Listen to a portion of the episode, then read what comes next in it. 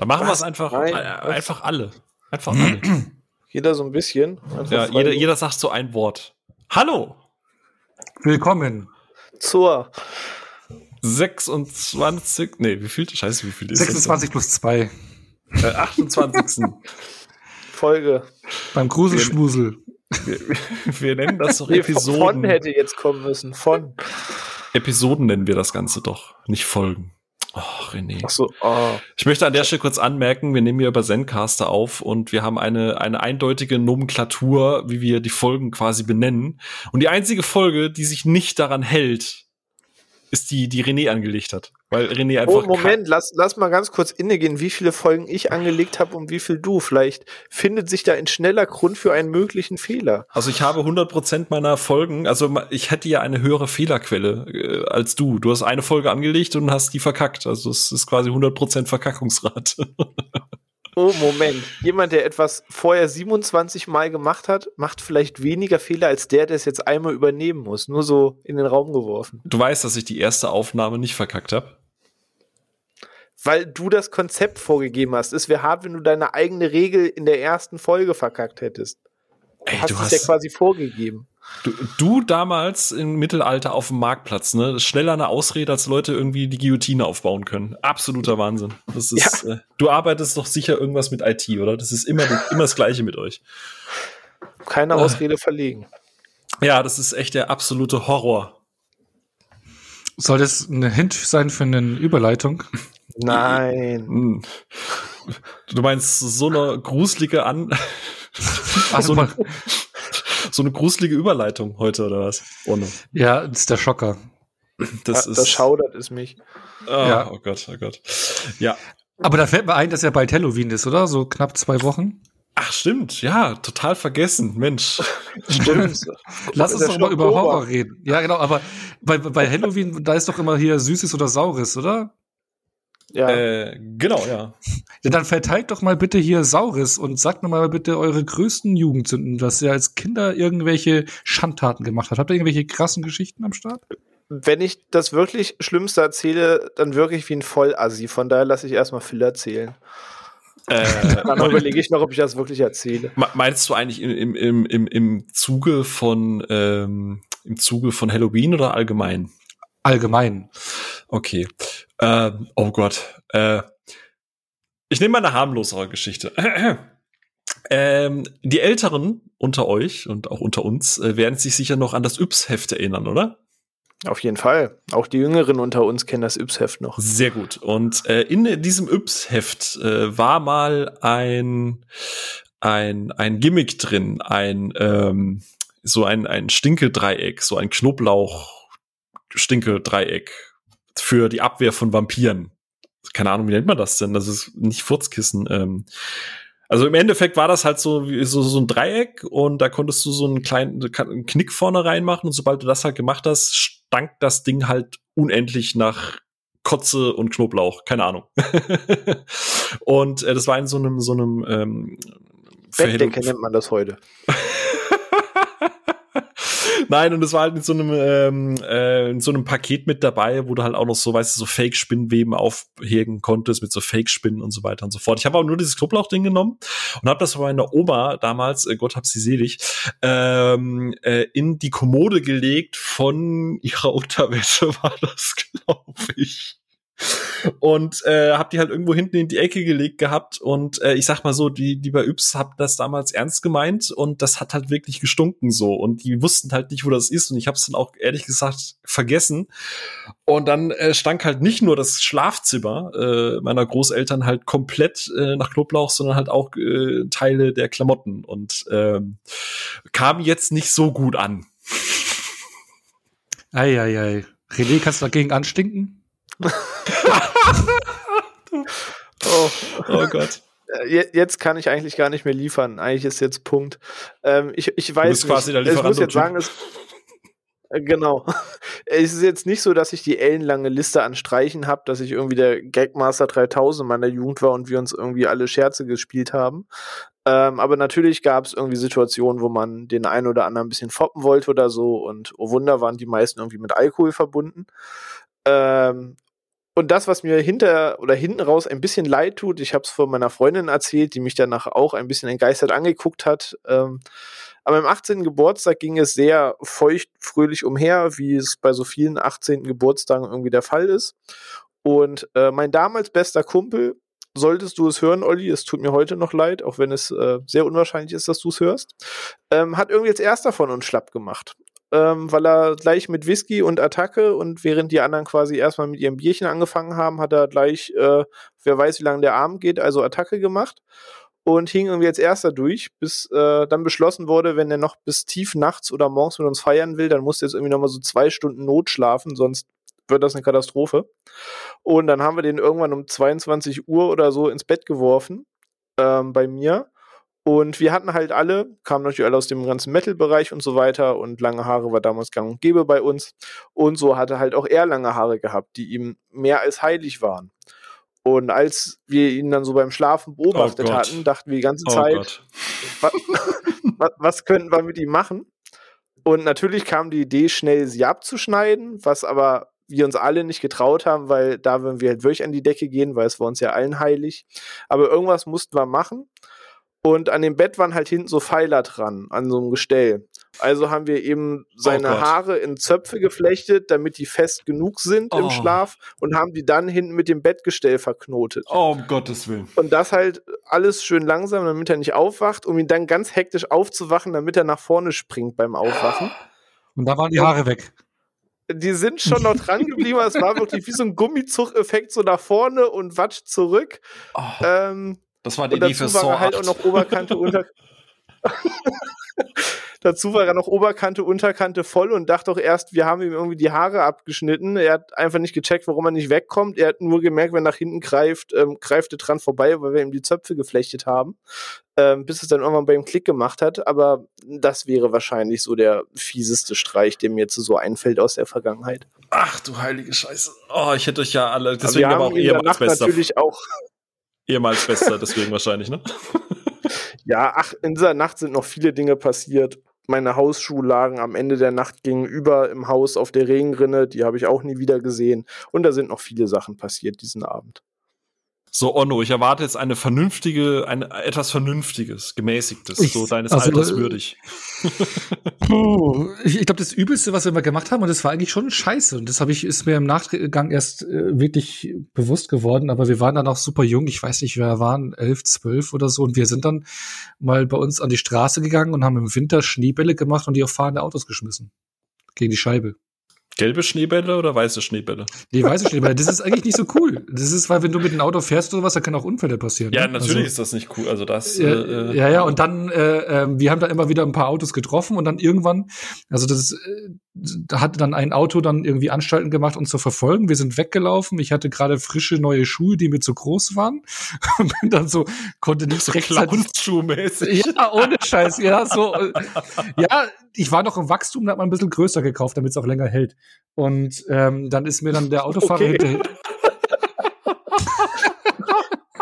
Schon mal vorausgedacht. Ja, das gilt nicht nur für nee, die Schuhe. Ich meine, was? Nee, die waren einen Ticken zu groß, das weiß ich noch. Und dann äh, bin ich halt weggelaufen, dann ist mir der Autofahrer hinterhergelaufen, hat mich geschnappt und äh, hat gesagt, hey, das macht man nicht, wenn da, was ich, ein Stein drin ist, dann kann das äh, Glas kaputt gehen und bla, pipapo. Ja. Hat dann, äh, dann kamen die anderen, also meine Jungs, also ich war ja der Letzte, ich war der Langsamste, die anderen Jungs, mit denen ich das gemacht hatte, sind alle weitergelaufen, kamen dann aber alle zurück, einer nach dem anderen. Also schön zusammengehalten. Oh, äh, Ehre. Das ist Ehre, ja. Und dann haben wir uns, dann haben wir uns entschuldigt und hat er gemeint, so lasst es in Zukunft und übrigens, ich bin von der, von der Polizei. Hat er noch gesagt und dann haben wir es nicht mehr gemacht. Da haben wir Schiss gehabt. Also mir ging voll, ey, ich, ich dachte so, boah, ich, der macht was, macht Wunder was mit mir, ne? Aber äh, auch vollkommen zurecht. Ich habe einen riesen Schrecken gehabt und dann nicht mehr sowas gemacht. Schon zu Recht. Ja, Obwohl euch dann natürlich eine mögliche Zusammenarbeit mit Carglass irgendwie aus den Händen geglitten ist, aber. ja, das ist doch der Geschäftsmodell, oder? Carglass. Das, das, das ist doch immer irgendwo genau, in Deutschland. Die, die euren Kinder an, die Steinbauscheiben werfen. die, die, die, kleine Kieselsteine, die, die, kleine Kieselsteine von den Autobahnbrücken runterwerfen. äh, das waren doch mal äh, gruselige, äh, nicht gruselige, aber das waren doch mal. Ey, als Kind ist man doch echt ein Arschloch, oder? Entschuldigung. Ja, natürlich. Ja, ey, auch ja, an Silvester mit den Böllern guckst du erstmal, was fliegt alles theoretisch mit dieser Sprengkraft in die Luft. Natürlich bist du als Kind Arschloch. Ja, ja, wir haben auch, wir haben auch mal an so einer Telefonzelle beim Campingplatz, meine Eltern hatten so einen Dauercampingplatz, dann gab es an so einem Ort daneben eine, äh, eine, eine Telefonzelle, wo wir immer damals hin sind, von der Telekom, und da gab, wir hatten so eine kostenlose Callcenter-Nummer, die wir immer angerufen haben und dann immer Scherze gemacht haben. Und irgendwann kam anscheinend auch die Polizei zurück, weil sie es zurückverfolgt hatten und haben nach uns gesucht und so ein Schmarrn. Wer da immer die, die Dings, die Leitungen belegt und so ein Schmarrn. Ei, ei, ei, ei. Ja, aber das ist nicht so wild. Ne? So, genug Schabernack, sagt der Philipp. Oh. ja, ihr habt schon gehört, heute äh, geht's so ein bisschen gar nicht mal konkret um einen Film oder äh, ähm, irgendwas in der Richtung, sondern es geht tatsächlich mehr um äh, ja die aktuell gruselige Jahreszeit. Ähm, auch so ein bisschen in Vorbereitung vielleicht für äh, nächste Woche, habe ich da gehört, äh, Ono, ne? Da, da da, da könnte potenziell äh, irgendwas äh, Evil Dice bald. Vielleicht, vielleicht. Jo. Wir haben ihn ja Evil Dice Tonight, ja. ja, aber Evil Dice Tonight ist schon ziemlich. Äh, aber vielleicht gibt's am Ende des, des äh, der Folge noch noch einen kleineren zusätzlichen Teaser. Oh krass. Ja, ihr habt den alle gesehen, weil ihr alle schon in die PV durftet, nur ich nicht, weil ich halt ja. noch im Urlaub war. Aber das ist okay. Das danke, danke Preis. dafür übrigens. Ja, ja du sehr warst, gerne. Du, du warst halt in Schweden und kannst nicht mitreden. Oh das war jetzt gemein, lass es bitte sein. So, ähm, so Battle Rap äh, im Saal. Nein, ähm, genau, wir reden heute das ist über. Eine Qual. Egal. Ähm, kann ich jetzt bitte? oh man, das wird, es wird die, die, die schauderhafteste Folge auf jeden Fall. Ähm, genau, wir reden heute so ein bisschen über, über, äh, genau, Halloween, was das so ein bisschen bedeutet, über Horrorfilme, wie wir vielleicht dazu gekommen sind, ob diese Jahreszeit was Besonderes für uns bedeutet.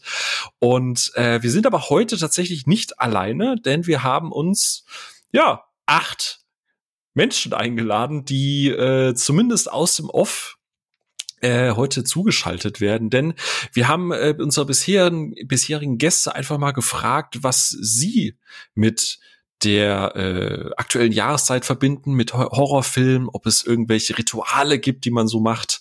Äh, Gerade in den letzten Jahren, äh, wenn man wenn man auf Social Media unterwegs ist, gibt es ja den Horror Oktober ähm, und äh, genau, da werden wir immer mal wieder ein paar Stimmen, unter anderem von Wen haben wir denn alles? Shawnee ist mit dabei, Miri ist mit dabei, der Patrick ist mit dabei von Filmtoast und äh, viele, viele weitere. Und dazwischen reden wir einfach so ein bisschen über Horrorfilme, Halloween und alles, was dazugehört. Und wir hoffen, ihr habt äh, sehr viel Spaß damit. Äh, ich glaube, wir auf jeden Fall schon. Und äh, ja, bevor es da losgeht, würde ich doch einfach mal sagen, bitte ich um Ruhe. Im Sa Sa Saal. Du hattest einen Job, Onno. Einen. Los, Intro ab.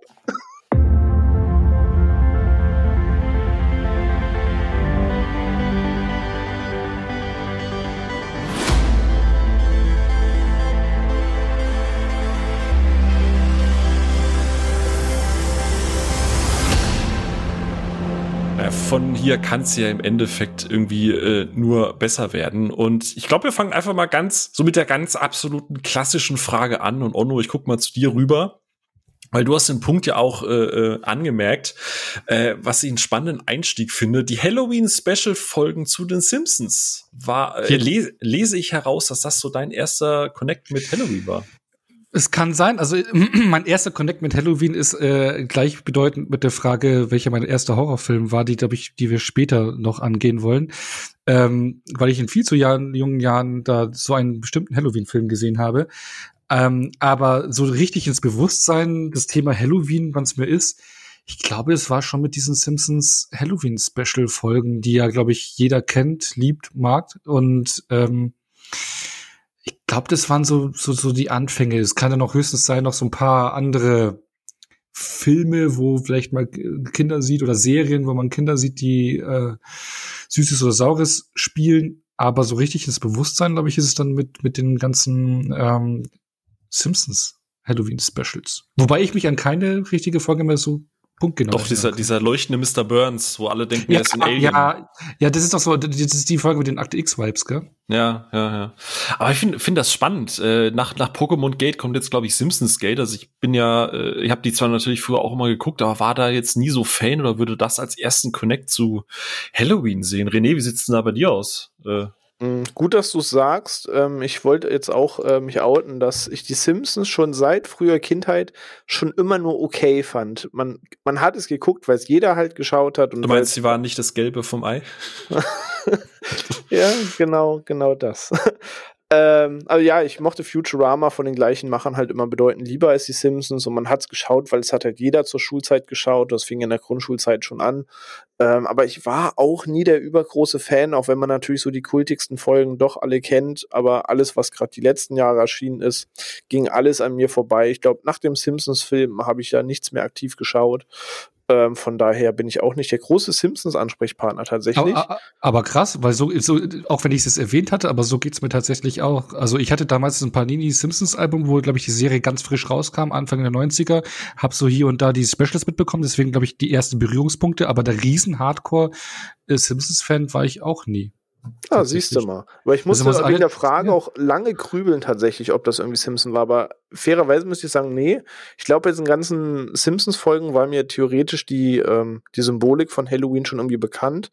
Und äh, habe mit meiner Freundin gegrübelt, was so generell die ersten Berührungspunkte so bei uns waren, ähm, um da irgendwie drauf zu kommen. Und das, woran ich mich noch am ehesten zurückerinnern kann, deswegen nenne ich es jetzt einfach mal, sind die Geschichten aus der Gruft, die Mitte der 90er dann früh auf RTL liefen in Deutschland ähm, und ich mitbekommen habe, die jetzt natürlich nicht rein nur an Halloween spielen, aber natürlich mit dieser ganzen Halloween-Symbolik und so weiter spielen. Und von daher würde ich behaupten, Geschichten aus der Gruft, also als TV-Serie, als Zeichentrickserie, ist so meine erste Berührung und mein erster Berührungspunkt so mit diesem ganzen Thema als solches. Ey, du bist super, super gruselig, weil ich habe tatsächlich auch äh, drüber nachgedacht und also wie du es gesagt hast, Halloween, man kannte das natürlich so, aber äh, gerade, also sag mal, wo, wo ich noch jung war, äh, da, da war das noch so so ein Übersee-Ding. So, das, das hast du halt irgendwie, du hast das ja nicht zelebriert. Also selbst bei uns im Ort oder so ist es nicht so, dass da irgendwie äh, Kinder mit Süßes oder Saures rumliefen oder dass du dich da verkleidet hast oder so. Also ich glaube, so richtig proaktiv Halloween als, als Event festgestellt habe ich, glaube ich, auch erst so, wo, wo alterstechnisch ich schon weit fortgeschritten im zweistelligen Bereich war.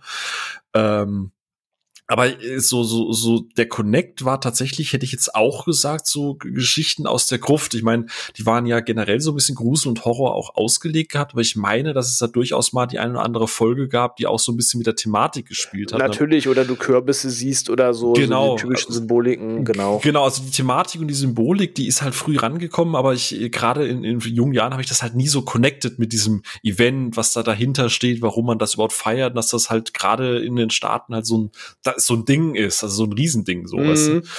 äh, also ja, deswegen, bin ich komplett bei dir. Aber, es gab ja auch nicht nur die Simpsons, es gab ja auch damals allerhand Sitcoms, da gab es auch immer so, so Halloween-Folgen, beziehungsweise hat man das auch mal so ein bisschen äh, äh, mitbekommen, dass sie das feiern. Habt ihr es dann da mitbekommen? Also Sitcoms hat er bestimmt auch recht früh geschaut, oder? Äh, so unbewusst wahrscheinlich. Also ja, ja. da bist du mit diesen typischen Hausdekos und so in Berührung gekommen, ne? Eine Vase mit Spinnenweben, wo dann was Genau, genau, weiter. genau, das meinte ja. ich, ja. Ne? Irgendwer ja. hat einen Knochen im Haar als Verkleidung, so, ja, so, so unbewusst, aber halt, ne, auch nicht mit so einem Charakter mit, oh, da ist jetzt Halloween, sondern man hat eben wahrgenommen, ist einfach ein Event, wo einfach ein bisschen Gruselstimmung herrscht. Wann so das richtige Eventbewusstsein kam, dass es dieses Trick or Treat, diesen, diesen Tag als solches gibt, müsste ich auch sagen, das muss irgendwann später gekommen sein, Jugend, als man sich natürlich mit beschäftigt hat, dass es da andere Tage gibt als hier, dass es dort ein Thanksgiving gibt, dass dort ein Halloween gibt und man die Unterschiede zu hier gemerkt hat. Das war auch so ein frühes Jugendthema, dass man so wirklich pointiert das dann auf das Event äh, gecheckt hat. Ja, aber es ist schon irgendwie, ähm, denke ich jetzt mal, weil mittlerweile ist Halloween ja in Deutschland doch schon eine große Sache. Es wurde ja, wird ja auch immer hier ein bisschen mehr jetzt auch ein Business draus gemacht, aber so rübergeschwappt aus den USA ist es ja eigentlich größtenteils aus aus popkulturellen Gründen, ne? Also, dass man halt eben, wie wir es auch so gesagt haben, du hast also so ein paar Filme oder Serien mitbekommen, wo du es halt siehst. Äh, das habe ich mir in den 80er Jahren angefangen. Und dadurch ist es ja auch immer mehr ins Bewusstsein hier in Deutschland gekommen, ne? Ja, du wachst halt, du wächst halt damit auf. Also ich ja. überlege auch gerade, weil, also auch so, so Serien oder Sitcoms, wo du es gerade gesagt hast, ich hätte jetzt das erste an Two and a Half Men irgendwie so gedacht, da gab es ja auch immer diese Folgen, aber wenn ich weiter zurückgehe, so auch Kindheit, was man da geguckt hat, so Alf oder halt auch äh, die Nanny oder so, ne, da gab es ja immer so eine Halloween-Folge Halloween-Folge. So, ja. wenn man jetzt drüber nachdenkt, ja klar. Oder Full House oder sowas, ja, oder oder ja, wie die schrecklich nette Familie, aber es sind ja teilweise Sachen, über die darf man ja auch gar nicht mehr reden. Ähm, aber äh, äh, ja, also, aber so richtig, also es war halt da, es war immer so eine Folge, aber so, so, dass es sich reingebrannt hat, so, oh, das ist die Halloween-Folge, ne? Also das, äh, ich glaube, das ist nur bei die Nanny hängen geblieben. Jetzt habe ich nie, Nanny habe ich nie geschaut. Oh, oh, oh, oh, das ist auch gruselig. Apropos gruselig, kleine Anekdote, die ich noch kurz reinschmeiß ich hatte früher immer wahnsinnige Angst vor Alf wegen seiner Synchronstimme. Immer wenn Alf im Fernsehen lief, bin ich schnurstracks aus dem Zimmer rausgegangen, weil ich wahnsinnig Angst davor hatte, was witzig ist, weil ich eine Alf-Figur zu Hause hatte. Aber ich fand die Synchronstimme gruselig und meine Eltern ziehen mich heute noch damit auf, dass egal was ich an Horror und so weiter gucke, Alf ist mein absoluter Endgegner.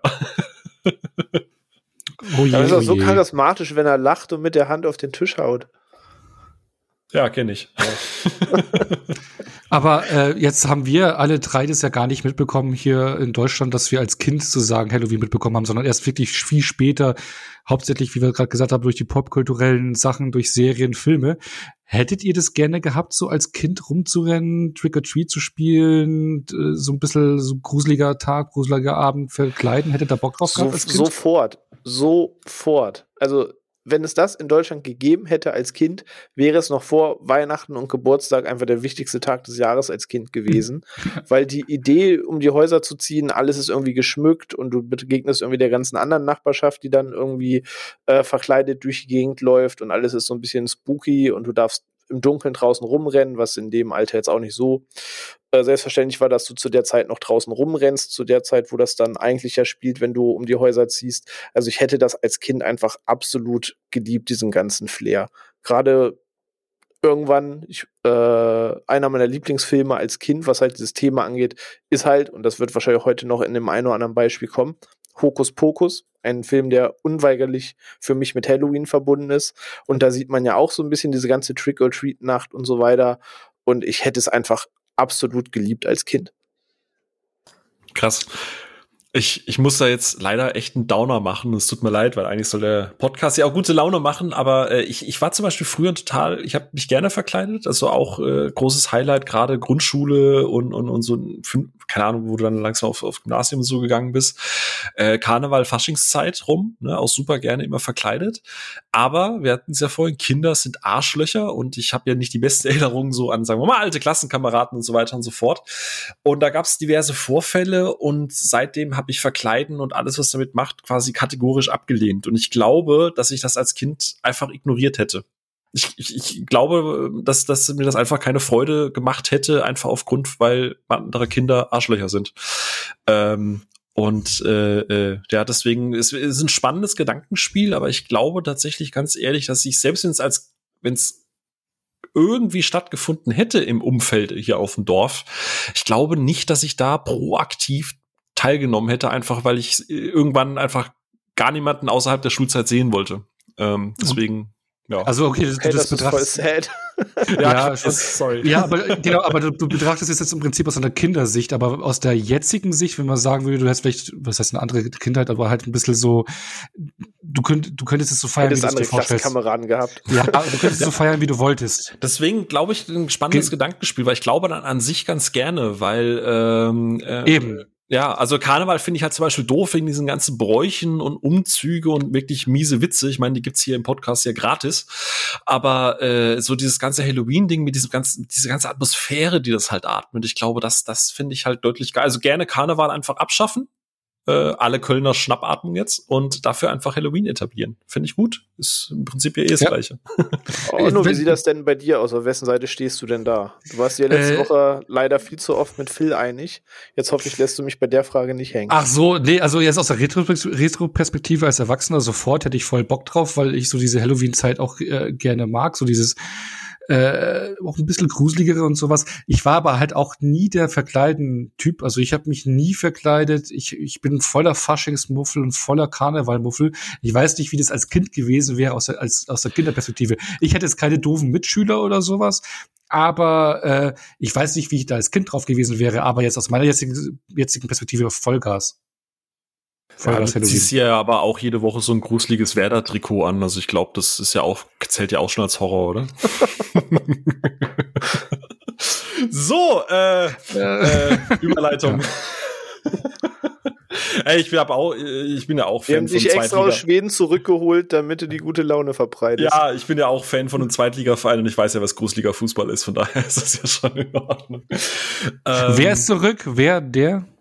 Wer, äh, Wow. Ich würde mal sagen, äh, an der Stelle ist doch der perfekte Zeitpunkt, denn wir haben äh, den lieben Tommy gefragt, mit dem äh, ich ja mit äh, äh mit dem ich ja über das Thema Spoiler gesprochen habe und der hat da noch mal einen ganz anderen äh, Bezug und Connect dazu und deswegen würde ich einfach mal sagen, hören wir doch mal, was äh, der Tommy zu dieser Situation zu sagen hat. Hey, hey, mein Bester, ich hoffe, es geht dir gut. Ähm, also die erste Frage war ja, was verbindest du mit Halloween, beziehungsweise wie zelebrierst du die Jahreszeit? Und mit Halloween verbinde ich halt sehr stark so eine Kindheitserinnerung. Also kurz, um das zu erklären, ich komme aus einer Gegend, wo es amerikanische Siedlungen gab. Dementsprechend wurde dort Halloween richtig zelebriert. Also ich spreche hier von dekorierten Häusern und irgendwelchen ähm, spooky House Tours und so weiter und all der ganze Schmarrn. Und das habe ich als Kind miterleben können und das war super, super schön. Dann kam 9-11 und das Ganze ist irgendwie in Vergessenheit geraten, beziehungsweise durfte man als Deutscher nicht mehr in diese amerikanischen Siedlungen. Aber nichtsdestotrotz hat dadurch das Fest Halloween, auch wenn es in Deutschland jetzt nicht so krass gefeiert wird, beziehungsweise eigentlich gar nicht gefeiert wird, wie jetzt zum Beispiel in Amerika, trotzdem so einen sehr tiefen, bedeutsamen Eindruck für mich hinterlassen. Einfach, dass ich das halt immer noch ganz gerne in meinem Leben habe. Äh, heute zelebriere ich Halloween so, dass ich in meinen Lieblings-Comic-Book-Store gehe. Ähm, dort haben sie immer ein, ja, ein, eine Kostümveranstaltung, wo dann die Gewinner Comics gewinnen können, etc. pp. Ähm, das mache ich total gerne. Und dann geht man nach Hause und entweder hat jemand eine Halloween-Party vorbereitet, äh, momentan ein bisschen schwierig, oder man guckt sich halt seinen Lieblings-Halloween-Film an oder generell einen Halloween-Film, auf den man halt irgendwie Bock hat. Und generell ist bei uns, zumindest im Haus so, ähm, ab Oktober werden eigentlich nur noch Horrorfilme geguckt.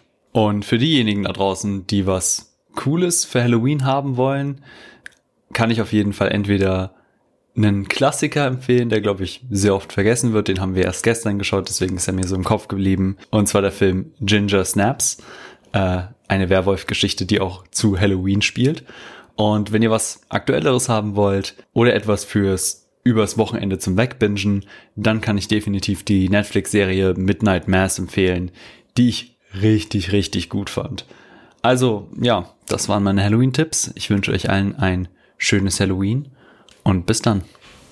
Ja, spannend, oder? Also so mit mit mit, äh, dass du quasi äh, das Original Halloween durch diese US-Siedlung so direkt als Kind eingetrichtert bekommst. Das das, das stelle ich mir eigentlich auch, glaube ich, ganz geil vor, oder? Ja, so mega neidisch drauf.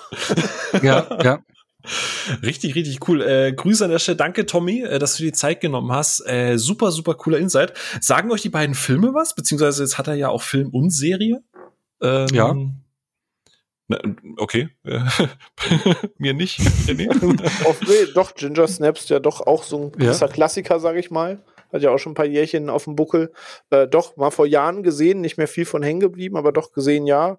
Und die Serie ist noch auf der Watchlist, aber bisher keine Zeit für gefunden, leider, aber wird noch nachgeholt.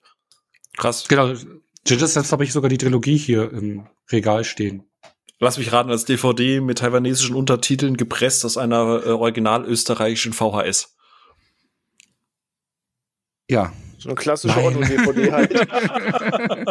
nee, aber äh, äh, ist eine Trilogie, ist auch wirklich unterhaltsam, schöner Coming-of-Age-Werwolf-Mix. Nice.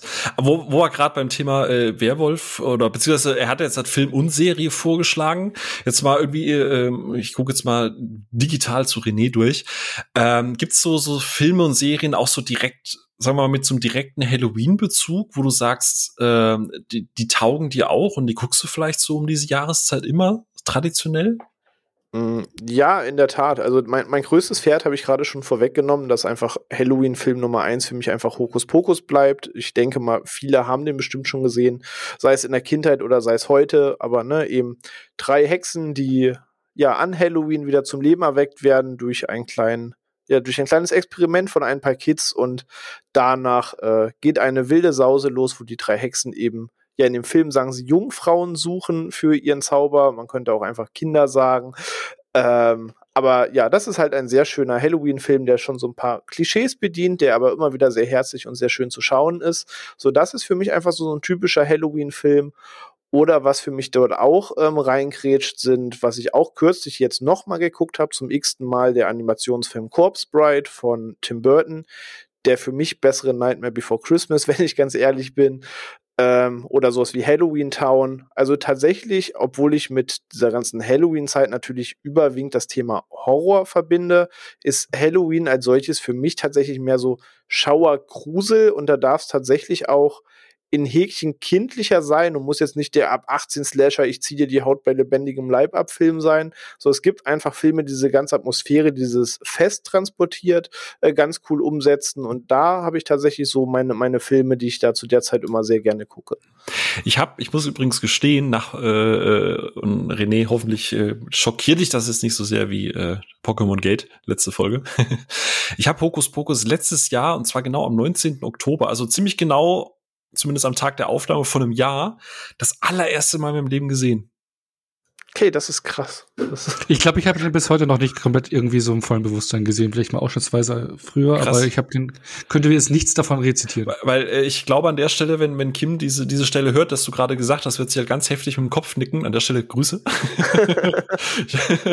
er ist einfach seit Kindheit an für mich der Film, den ich, wenn irgendwer sagt Halloween, ist das einfach das Erste, was in den Kopf ist, springt. Ist halt auch so ihr, ihr Punkt gewesen. Sie hat mir das dann halt eben gezeigt und ey, ich mochte den halt auch wirklich gerne. So einfach, klar, Kind seiner Zeit und alles, aber mein Gott, ist der toll. Also wirklich so Betty Midler glaub, und, und äh, Sarah Jessica Parker und so. Also es hat echt Spaß gemacht.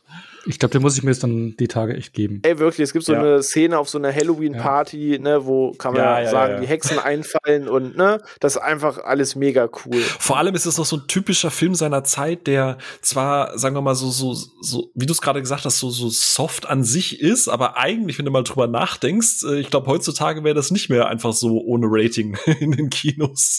So, so, weißt du, was früher irgendwie so für Kinder gedreht wurde, was heutzutage gefühlt äh, nicht mehr für Kinder zu gucken ist äh, ich finde, das hat teilweise schon so ein paar Dinger drin, wo du denkst so, okay, äh, ja, das wird heutzutage nicht mehr als Kinderfilm laufen. Nee, die, die Hexen haben ja teilweise wirklich fiese Absichten, aber sie Absolut. stellen sie jetzt so ein bisschen goofy da, damit das halt als Kinderfilm durchgeht, aber stimmt schon, er hat ja. so, so ein paar Momente, als wenn du sinnierst, was da eigentlich gerade passiert, wo du denkst so, uh, okay. Ja. Wie, wie ist es bei dir, Ono? Hast du da auch, wenn du jetzt Fokus Pokus nicht kennst, aber auch sowas? Ja, ich meine, jahrelang war so für mich so der Halloween-Film Halloween an sich, den ich auch recht früh gesehen hatte und den Bezug zu Halloween hat. Aber ähm, ich finde, zu Halloween gehört es auch so, wie René gerade so schön gesagt hatte, auch nicht nur so also richtige Horrorfilme, sondern auch halt eben die Filme, die diese Gruselatmosphäre einfach rüberbringen, so dieses schaurige, nicht völlig äh, brutale ja, oder krasse R-rated Ja, ja genau, genau, sondern einfach diese wohlige Atmosphäre rüberbringen, die halt Halloween halt auch ausstrahlt. Und da habe ich letztes Jahr auch recht spät gesehen, aber zum ersten Mal Trick or Treat äh, angeschaut von Michael Doherty, also den jetzt sozusagen da als Halloween-Film für mich entdeckt. Also Michael Doherty, der hat ja dann auch Krampus gemacht. Das ist ja auch, finde ich, auch ein sehr stimmiger Weihnachtsfilm. Super unterschätzt. Äh, ja, Genau, und dann ist halt eben Trick or Treat geht in die ähnliche Richtung, ist halt aber eher so ein Horror-Anthology-Film. Der hat mhm. so ein paar Kurzgeschichten, die aber schön miteinander verwebt sind. Also es ist nicht irgendwie so zack abgehakt, sondern du hast da schöne Übergänge. Und der hat auch ein paar coole äh, oder ein paar Gemeinsamkeiten, eine Figur, die sich durch alle Geschichten zieht, ähm, was auch so das Maskottchen auf dem Cover ist. Das streamt leider gerade nicht. Den habe ich mir wegen deinen Lobeshymnen auch tatsächlich schon über äh, quasi intern auf die Watchlist gesetzt, aber der streamt nirgendwo. Doch, ja, du musst halt, äh, ich habe ihn mir auf iTunes gekauft sogar.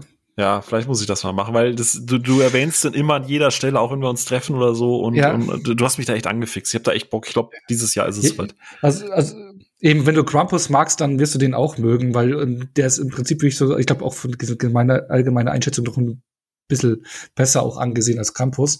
Und der bringt halt wirklich diese Atmosphäre super rüber, dieses Halloween und hat tolle Einstellungen drin, ein paar überraschende Momente, ähm, tolle Tricks, schöne Handarbeit. Also äh, da siehst du auch bei Krampus zum Beispiel, dass äh, Michael Doherty halt so so ein Purist ist, so so ein bisschen so den alten Charme rüberbringt, so mit mit mit praktischen Effekten, mit Puppen zu arbeiten. Das macht er da halt auch. Und ähm, ja, es ist echt ein toller Halloween-Film. Ja. Ich glaube, wir werden auch dieses Jahr noch mal anschmeißen. Klingt gut. Vielleicht, vielleicht macht man das einfach mal zusammen. so ein Spieleabend. ja, äh, äh, steht tatsächlich, Steht tatsächlich auch noch für diesen Monat auf meiner Watchlist tatsächlich. Ich kenne ihn auch noch nicht, aber will die Lücke auch noch diesen Monat schließen. Ja. Also ich bin gespannt, wie ihr ihn dann findet. Das müsst ihr mir dann mitteilen. Ah, Riesenerwartung, ne? Alles unter 5 und 5 ist.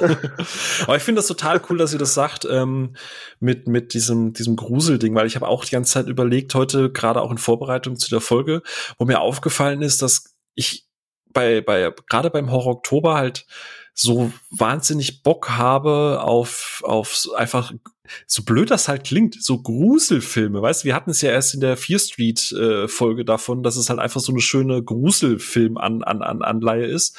Und ich brauchte halt auch nicht den krassesten Splatter und das, das hier 15 Köpfe abgeschlagen und da drei. Also ich, ich mache mir jetzt halt nicht irgendwie Hannibal, äh, äh, Cannibal Holocaust oder so irgendwas an, sondern wirklich so dieses, wie, wie du sagst, so du draußen ist kalt, du hockst an, unter der Decke und hast einfach so ein, ein Gruselfilm. Du willst einfach so ein bisschen eine Stimmung haben, die dich, die dich so ein bisschen diese, diese ganze Jahreszeit transzendiert, so, die dich einfach mit reinzieht. Und, und ich finde es cool, dass ihr das beide auch sagt, weil genau das ist halt auch das, was ich bei Filmen und Serien so zu der Zeit äh, auch einfach gerade gucken möchte. Also ich habe jetzt äh, aufgrund des Urlaubs dieses, diesen Monat halt nur Ready or Not geguckt mit den Schwiegereltern so, äh, weil alles andere wäre dann zu hart gewesen aber, aber auch, was Ono gesagt hat, so Halloween gehört halt einfach mit dazu, ne, weil Carpenter, Carpenter hat einfach, äh, genauso wie bei The Thing so, ne, weißt du, deswegen funktionieren die Filme heutzutage auch noch so gut, einfach weil die so, die haben so eine Stimmung, die kriegen Filme heutzutage einfach nicht mehr hin, weil du dafür einfach die Zeit nehmen musst. Und Zeit ist ja heutzutage was, das, die Zielgruppen funktionieren nicht, wenn man Zeit braucht. Aber es gibt schon noch Filme, die sich Zeit ja, nehmen. Aber die sind dann nicht so populär, ja. Ja, ja war, jetzt, war jetzt ein bisschen, ein bisschen übertrieben, überspitzt, aber prinzipiell, also gerade für uns, also für Kim und mich, gehört halt einfach Scream dazu. Ne? Ich glaube, wer jetzt irgendwie mich vielleicht mal schon ein bisschen kennt oder mal auf Social reingelesen hat, so ein Jahr ohne mindestens zweimal komplett Scream zu gucken, äh, da, äh, das geht nicht. Das ist ein schlechtes Jahr, wenn, wenn, wenn kein Stream läuft. Ne? Also das ist für mich der Halloween-Film, einfach weil das alles hat, was ich halt liebe. Und äh, aber Halloween an sich, die Reihe, beziehungsweise halt vor allem Teil 1 und auch das, das jetzt der, der, der erste Teil der neuen Trilogie äh, und auch nochmal ein Sweet Spot für, für Halloween Resurrection hier mit Buster Rhymes und so. Ähm, die mag ich Bitte auch. Bitte was? Nee, ist das? Ja, ich glaube, das, das diskutieren wir nächste Woche. Alter, uff, Alter. Ja, ja, ja, aber da reden wir nächste Woche. Aber ja, aber ja, aber generell einfach so Filme, die einfach eine gewisse Grundstimmung haben. Und es muss nicht hart sein, es muss nicht blutig sein, es muss einfach eine, eine schöne Atmosphäre haben und äh, es muss einfach passen. So ja, genau, Couch, das ist auch Getränk. so genau den Mut, den ich bisher die, diesen Monat fahre. So, so Beetlejuice und die bisher genannten Filme, ja. sowas. Ja. Und was, was, was, was macht ihr dann auch an, an Halloween? Habt ihr dann bestimmte Rituale, um euch dann auch so abseits von den Filmen in die Stimmung zu bringen? Ja, irgendwie Tommy, Tommy geht ja in den Comic Store, was ich echt spannend finde, mit danach dann irgendwie mhm. Feier, aber interessiert mich jetzt auch. Also, René, wir gucken dich jetzt beide an.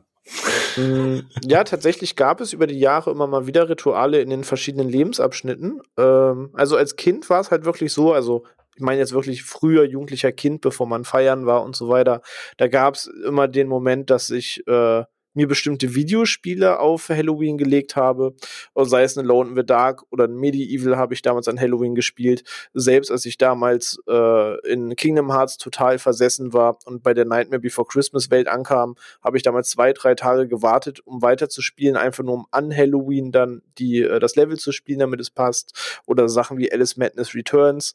Und oder es lief natürlich auch äh, Pro7 hat es irgendwann gecheckt, dass Halloween in Deutschland doch zumindest so einen Markt hat, was zumindest Filme und Serien angeht, dass sie dann halt diverse Filme ausgestrahlt haben. Das heißt, dort habe ich dann so Perlen gesehen wie die Killerhand irgendwann mal auf Pro7 nachts im Fernsehen an Halloween.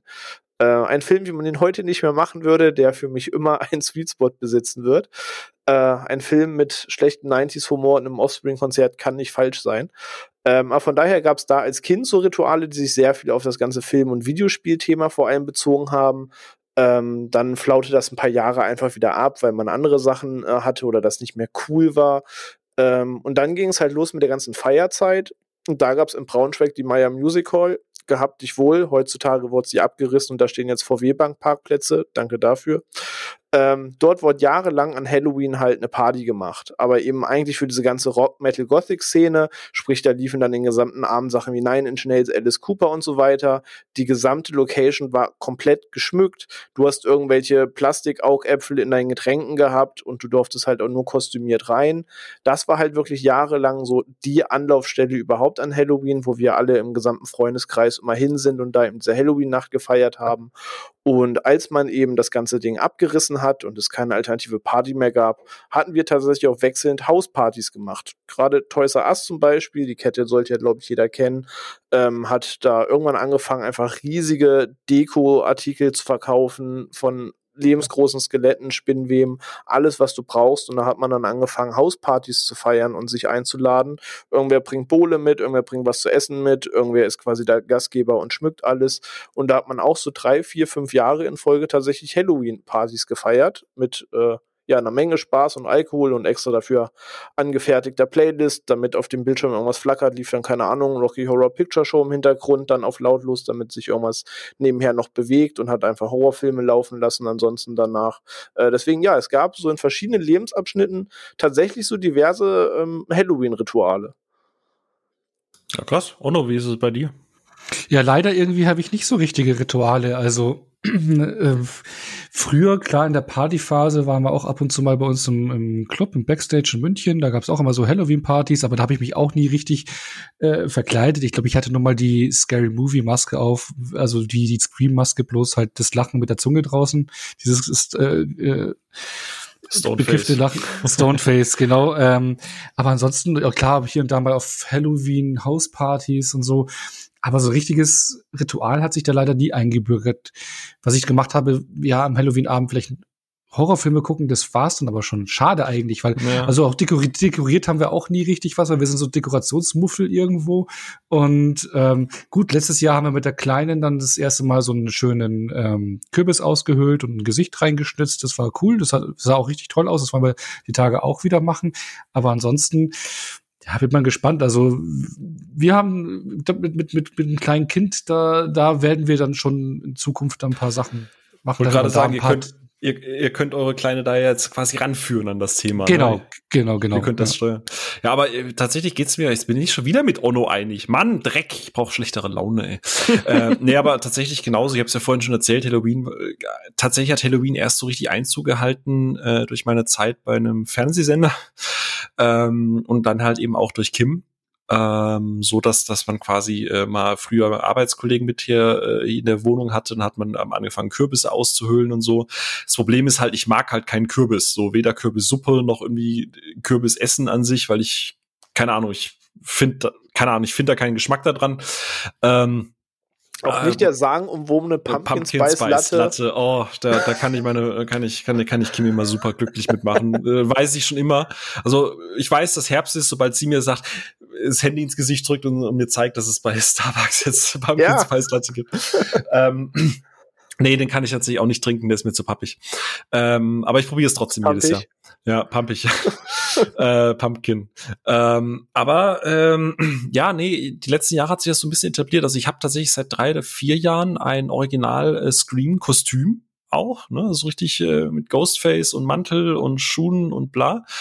Und ähm, damit sind wir die letzten Jahre tatsächlich immer durch die Häuser gezogen, um die Häuser gezogen und sind dann hier und da mal, als man noch äh, konnte, in einer, in, bei hier, wir haben hier einen Burgerladen, so American Burger, und da, die haben das halt richtig zelebriert. Und dann ist man da halt vielleicht mal versackt und hat mit denen da so ein bisschen gefeiert und so. Das war eigentlich ganz, ganz schön. Aber das, wie gesagt, kam jetzt auch erst die letzten Jahre. Aber äh, man muss ja auch quasi nicht äh, unbedingt groß feiern, sondern kann auch einfach die Zeit so ein bisschen genießen. Und da hat uns die liebe Shawnee, die in unserer Oscar-Folge ja schon mit dabei war, äh, auch was zugeschickt. Und deswegen würde ich einfach mal sagen, äh, Shawnee ab. Hallo ihr Lieben und herzlich willkommen zu meinem kleinen Gastbeitrag bei der Halloween-Episode von Ruhe im Saal. Ich tatsächlich würde als Halloween-Kostüm sehr wahrscheinlich ein Grinch-Kostüm tragen mit einem Kürbiskopf, einer Katze unterm Arm und vielen Fledermäusen auf den Schultern. denn Halloween an sich bedeutet mir nicht so wirklich viel. Dennoch muss ich gestehen, dass gerade der 31. Oktober eine sehr interessante Nacht ist und auch immer eine sehr spannende Nacht. Denn wann immer man mit seinen Hunden vielleicht mal auf die Straße geht, hat man das Glück, dass man von dem ein oder anderen Kostüm verfolgt wird. Und so hatte ich zum Beispiel in den letzten zwei, drei Jahren immer das Glück, dass hinter mir ein Pennywise gelaufen ist. Meist mit Luftballon oder ohne, aber es war jedes Mal eine sehr kreative Auseinandersetzung, die ich dann hatte. Und grundsätzlich finde ich an Halloween eigentlich ganz, ganz toll, dass man diese gruselige Zeit im Jahr ein bisschen zelebrieren kann. Und wo würde das besser gehen als im Kino? Ich habe das schon öfter mal gesagt, oder zumindest bin ich der Meinung, dass das so ist, dass gerade die Leute, die wahnsinnig äh, verliebt sind in Horrorfilme und dieses Genre, das auch mit am besten und leidenschaftlichsten im Kino zelebrieren. Und dementsprechend würde ich vielleicht jedem raten, an Halloween auch einfach mal ins Kino zu gehen. Auf die Party kann man im Anschluss immer noch. Mit einem Kostüm kann man sehr wahrscheinlich auch ziemlich gut im Kino sitzen. Und es macht einfach wahnsinnig viel Spaß, sich mit vielen anderen Leuten im Kinosaal zu gruseln. Dementsprechend wünsche ich euch ganz viel Kürbissuppe, coole Kostüme, eine schöne Zeit und den ein oder anderen ähm, Schauer darüber, dass äh, vielleicht eine Stelle in einem Film oder auch ein Witz von jemandem euch ein bisschen, bisschen Grusel in den Alltag bringt. Ich wünsche euch viel Freude dabei und esst verdammt viel Kürbissuppe, denn das ist die perfekte Zeit dafür. viel Spaß noch! Ah, gruselige Witze. Sie hört unseren Podcast einfach jede, jede Woche. wart ihr schon mal, wart ihr äh, schon mal verkleidet im Kino? Ich finde das eigentlich einen ganz, ganz spannenden Gedanken, aber mir ist aufgefallen, ich glaube, ich habe das noch nie gemacht. Ich habe höchstens immer so ein Nerd, also Nerd-Shirts, also diese T-Shirts mit Motiven drauf an. Wenn ich einen Venom-Film gehe, habe ich mein Venom-T-Shirt an. Oder wenn ich in einen Horrorfilm gehe, habe ich mein Horrorfilm-T-Shirt an. Irgendwie sowas. Ich habe gehört, bei Aber ich habe gehört, bei Carnage hattest du ein Kackehäufchen auf dem Shirt. Passt. Ich überlege ich überleg da, was bei so einer Rom-Com-Premiere trägst. Oder beim Gaspar Noé beim neuen. Auch eher kritisch. Ja, schwierig. Also je nachdem im Kino hm, also ein einziges Mal, aber nicht freiwillig, sondern weil man ansonsten gar nicht in den Saal durfte. Ich wollte irgendwann mal, wer mich besser kennt, weiß, dass das Thema Sex Musical City. Also so oder so ähnlich.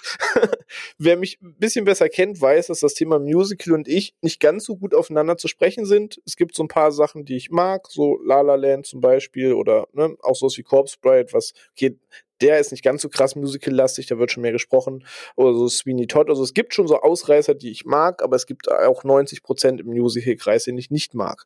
Aber nichtsdestotrotz wollte ich irgendwann mal die Faszination Rocky Horror Picture Show verstehen. Ähm, und dachte mir, was ist dafür klüger, als den vielleicht mal im Kino zu sehen, weil äh, auch bei mir angekommen ist, dass es einfach eine Fanbase gibt, die den nicht nur feiert, sondern wirklich zelebriert. Und äh, da bin ich zu einem der vielen jährlichen äh, Veranstaltungen zur Rocky Horror Picture Show ins Kino gegangen, um den Film das erste Mal zu sehen. Und da musstest du halt verkleidet hin. Dementsprechend äh, war das das eine Mal, wo ich verkleidet im Kino war. Und es war auch fernab davon, dass ich jetzt auch rückblickend immer noch nicht der größte Fan von dem Film bin, auch wenn einige Songs äh, Time Warp allem voran echt catchy sind.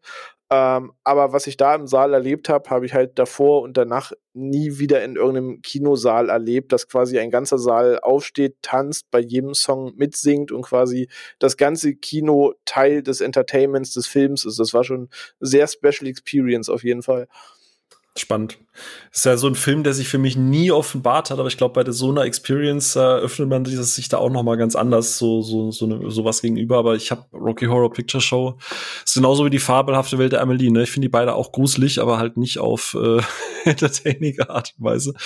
Aber das passiert halt immer mit so Filmen, die man äh, gezwungen wird, damals im Musikunterricht zu gucken. Also zumindest ja, das Rocky ist, Horror das Picture ist grundsätzlich Show. nie cool rückblicken. Ja. Nee. Das aber ich habe den, ich hab den auch nie gesehen. bis vor kurzem, ich glaube bis vor der Corona-Pause, gab es ja ein Kino Kino in München, das Lichtspielhaus, die, ähm, die diesen, den seit Jahren jeden Tag gezeigt haben. Oder einmal die Woche? Weiß ich jetzt nicht. Auf okay, jeden krass. Fall regelmäßig. Okay. Ja, ja. Nee, nicht, ich glaube, jeden Tag wäre zu viel gewesen, aber mindestens einmal die Woche, glaube ich.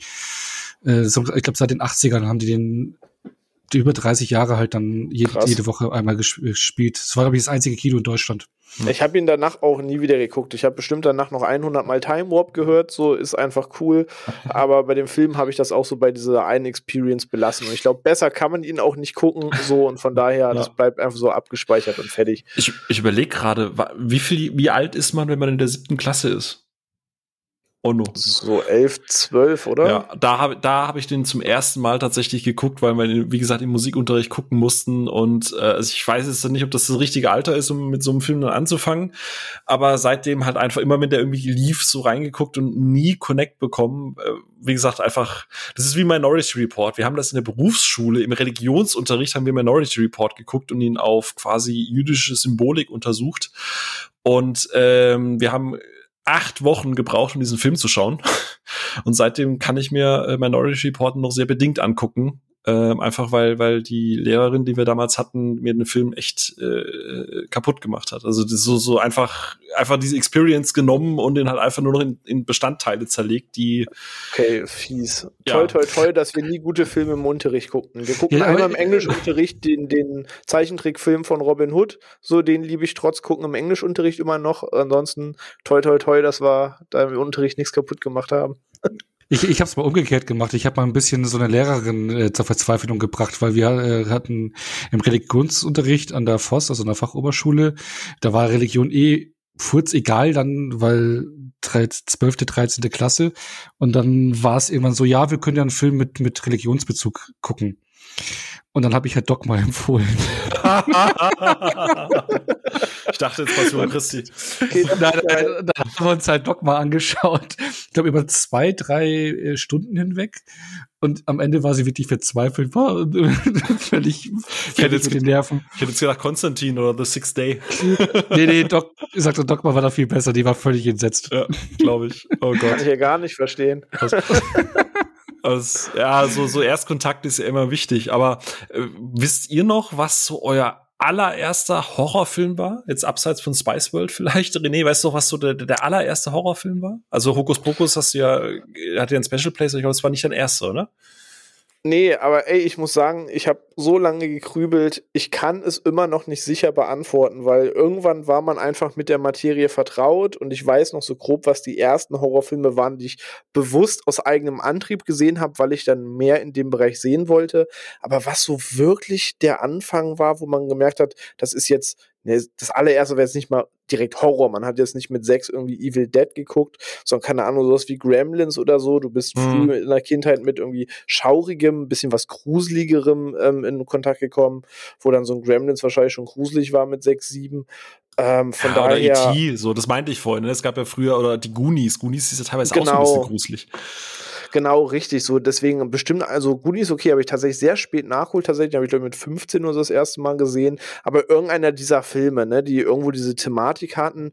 Und äh, ja, irgendwann im Fernsehen muss ich mal über was gestolpert sein. Und das wird ein Halloween Age 20 gewesen sein. Das wird ein Blair Witch Project, ein Faculty, ein Scream.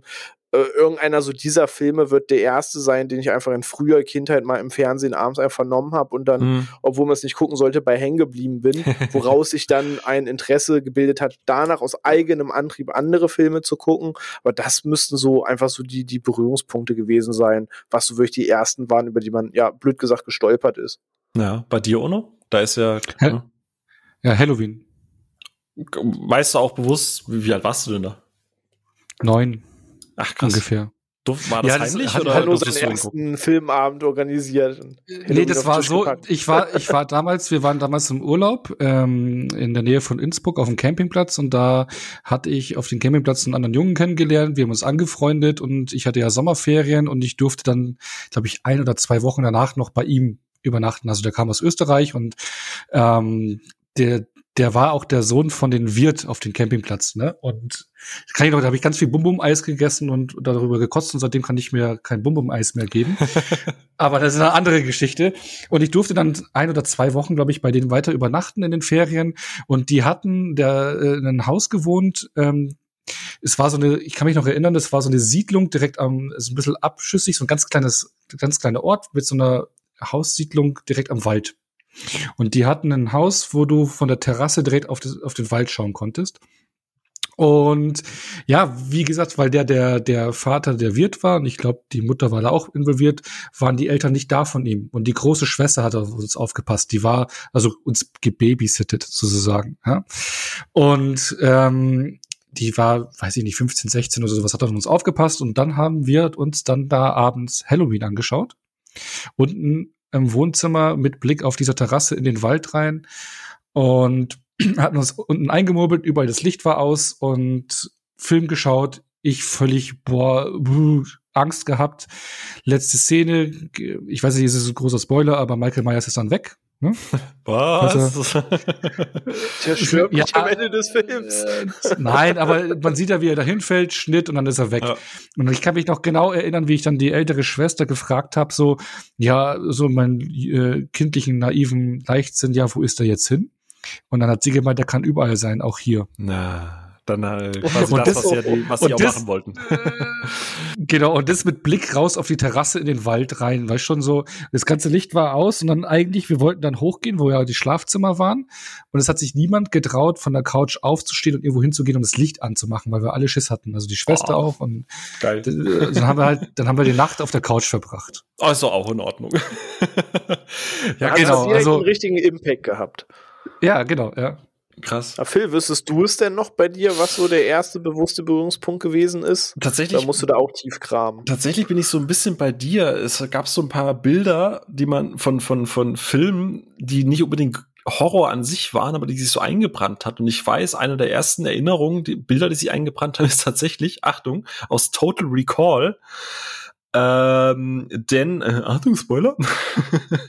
es gibt ja äh, den Moment, wo sich dieser äh, Rebellenanführer Mutant quasi zu erkennen gibt und diese Creature quasi vorne aus dem Bauch rauskommt, diese, diese, diese Mutanten Baby Mhm.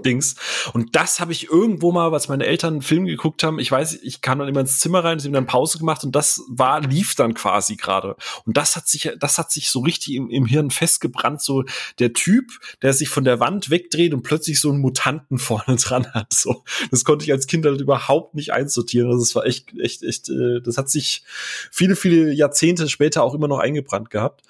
Ähm, aber ich glaube, so das erste Mal so richtig bewusst ist Scream wirklich gewesen, weil ich weiß, Ach dass so.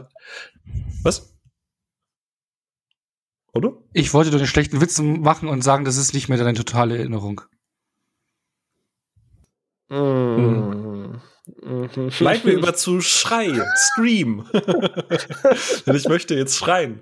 Ähm, das war tatsächlich, äh, meine Eltern sind früher, äh, die hatten so ein, ich weiß nicht, war es Bowlen oder Kegeln mit Freunden haben die immer gemacht und einen Tag vorher lief quasi Scream, so 2015 auf Vox, glaube ich. Und meine Mama hatte den dann zu dem Zeitpunkt, glaube ich, auch das erste Mal gesehen. Und dann meinte sie so nächsten Morgen am Küchentisch, oh, wir haben gestern so einen Scheiß geguckt, irgendwie so einen Abschlachtfilm äh, mit so einem, mit, äh, keine Ahnung, am Ende hat er dann irgendwie das ganze Dorf abgeschlachtet und so. Und ich so, aha, aha, aha. Und dann habe ich durch Zufall gesehen in der Programmzeitschrift, die Jüngeren, die Älteren werden sich erinnern, habe ich gesehen, oh, guck mal, auf, Fernsehzeitung. ja, auf, auf, auf, guck mal, auf Vox kommt die Wiederholung noch mal um 23 Uhr. So, und dann, okay, ja, die kam, meine Eltern kamen meistens erst um zwei nachts irgendwie zurück. Dann dachte ich mir so, okay, weißt du was, das klingt eigentlich interessant. Und dann habe ich tatsächlich äh, da Scream geguckt, zum ersten Mal so richtig bewusst. Da war ich auch so 10, 11, 9, irgendwie sowas in der Richtung. Und äh, ich hatte danach äh, sehr viel Paranoia, wenn ich quasi äh, Telefone klingeln hab hören. Kann ich gar nicht Ähm, verstehen.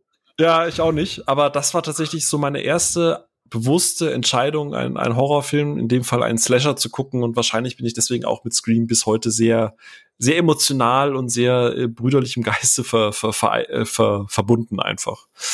Ja. Ähm, Okay, aber das war dann schon, okay, die erste bewusste Entscheidung wüsste ich tatsächlich auch. Nur nicht ganz, wo der, der Stein ins Rollen kam. Aber die erste bewusste Entscheidung war tatsächlich bei mir auch in der Fernsehzeitung äh, dass man irgendwann dann gecheckt hat, ah, okay, das läuft alles spät abends. Das heißt, du musst irgendwie so tun, als würdest du schlafen, damit du die Filme Ja. gucken kannst. Und ich glaube, der erste bewusste Film bei mir müsste Halloween Age 20 gewesen sein, der Mhm. quasi die, die Scream-Version von Halloween ist, so wie Resurrection ja die Blair Witch Project-Version Ja. von Halloween ist. Ja. Ähm, und deswegen hat der Film bei mir auch heute noch so einen Sweet Spot, auch wenn ich damals mit zehn Jahren dachte, warum heißt der Halloween H2O und habe das alles nicht so ganz gecheckt. Ah, Das hat sich dann alles ein Story so bisschen dünn ist wie Wasser. Äh, genau. Das hat sich Oh dann alles ein bisschen später erklärt und danach kam ich auch schon mit Filmen in Berührung äh, bewusst, mit denen man eigentlich mit 9, 10, 11 noch gar nicht in Berührung kommen sollte. Ja. Äh, sehr, weiß nicht, ob es da Vor- oder Nachteil einer großen Schwester gewesen ist. Die dachte, ey, der kleine Bruder guckt Horrorfilme. Ja. Sie war acht Jahre älter, also kam auch schon an andere Sachen ran oder hatte Sachen auf VHS Hm. und meinte, wenn du das magst und dich das fasziniert, dann guck doch mal das hier. Und da weiß ich noch, da hat sie mir halt Braindead in die Hand gegeben. Sehr geil, ja, ja. Das war damals auch Schul, Schul, Schulhofware. genau, richtig. So, von daher habe ich den dann direkt in dem Atemzug sehr früh gesehen und danach, ja, der Rest war dann Geschichte. So, so ging es mir mit, mit Zombie, also dem Original Dawn of the Dead so. Äh, ähm, hab dazu ganz viele Brausetabletten gefuttert und mir war danach echt kotzübel und ich weiß nicht, ob es an den damals krassen Splatter-Effekten lag oder halt an, an, keine Ahnung, einem Kilo Brausetabletten im Bauch. Aber äh, ja, also das, äh, das stimmt. Zombie habe ich auch noch relativ früh dann auch gesehen. Aber ja, so das, das erste Mal so bewusst irgendwie äh, vergisst man halt auch einfach nicht. Und äh, das bringt mich zu einem äh, Bass, äh, Bassbeitrag, genau, von Das Bo. Äh, nein, zum Gastbeitrag von äh, Gina, denn die hat ja mit uns äh, Midsommer quasi in der Midsommer-Folge drüber gesprochen. Und das war ja auch ihr erstes Mal, dass sie geguckt hat. Und was sie zu dem Thema äh, Halloween und, und der ganzen Zeit auch so zu sagen hat, da äh, schauen wir doch mal oder hören mal. Kann, kann, man, kann man in den Snippet reinschauen? Egal, wir hören mal. Ob ich denn Halloween feiere und diese Zeit zelebriere, naja, also feiern ist so, würde ich jetzt nicht sagen. Also Halloween konnte ich ja eigentlich früher nie was abgewinnen, als Kind schon nicht. Also ich fand es immer albern, dass die da rumgelaufen sind, Süßigkeiten zu sammeln. Ich dachte immer, das braucht kein Mensch. Ähm, aber irgendwann in meiner Jugendzeit habe ich das mal selber ausprobiert. Mit meiner kleinen Schwester bin ich da drum gelaufen und irgendwie ja, war es doch ganz witzig. Ähm, ja, dann wurde ich mal zu Partys eingeladen, wo man sich verkleidet hat. Gruselige Kostümchen. Ich verkleide mich ja total gern. Und äh, ja, dann gab es so lustige Sachen zu essen wie Wiener, die aussahen wie Finger oder Eier, die aussahen wie Augen. Und ja, da saß man dann zusammen und hat äh, gegessen und äh, sich gut gehen lassen und sah dabei gruselig aus. Also ich selber habe sowas ähnliches mal gemacht. Äh, da gab es ein Essen, da haben wir Horrorfilme geschaut. Tatsächlich habe ich dann über die Zeit immer Lust, auch Horrorfilme zu schauen. Also eigentlich ist es ja nicht so mein Genre. Also seit der Erstausstrahlung von Supernatural bin ich da so ein bisschen abgebrüht. Also die Serie hat mich da so irgendwie nicht nüchtern gemacht. Mich erschreckt nichts mehr. Zuletzt äh, konnte mich aber tatsächlich äh, House of Hill House, die Serie auf Netflix, so richtig mitreißen. Also die hatte ich ein paar schlaflose Nächte. Und das sind also Horrorfilme, die mich dann auch gruseln, also mit Geistern und äh, oder wahre Mythen und Serienkiller. Das ist sowas, was mich äh, das kann mich noch erschrecken. Wenn aber die Atmosphäre stimmt, also bei diesen Geistergeschichten. Das kann dann auch mal sein, dass wer im Spiegel erscheint oder ein Schatten da vorbeiläuft. Wenn die Atmosphäre stimmt und du das Gefühl hast, so gleich passiert was, dann, äh, dann kann mich das schon noch abholen, ja. Seit ein paar Jahren habe ich mir irgendwie angewöhnt, äh, Crimson Peak immer zu gucken. Ich glaube, seit zwei, drei Jahren mache ich das. Äh, der Film hat mir damals im Kino eigentlich nicht gefallen. Ich fand den irgendwie super langweilig.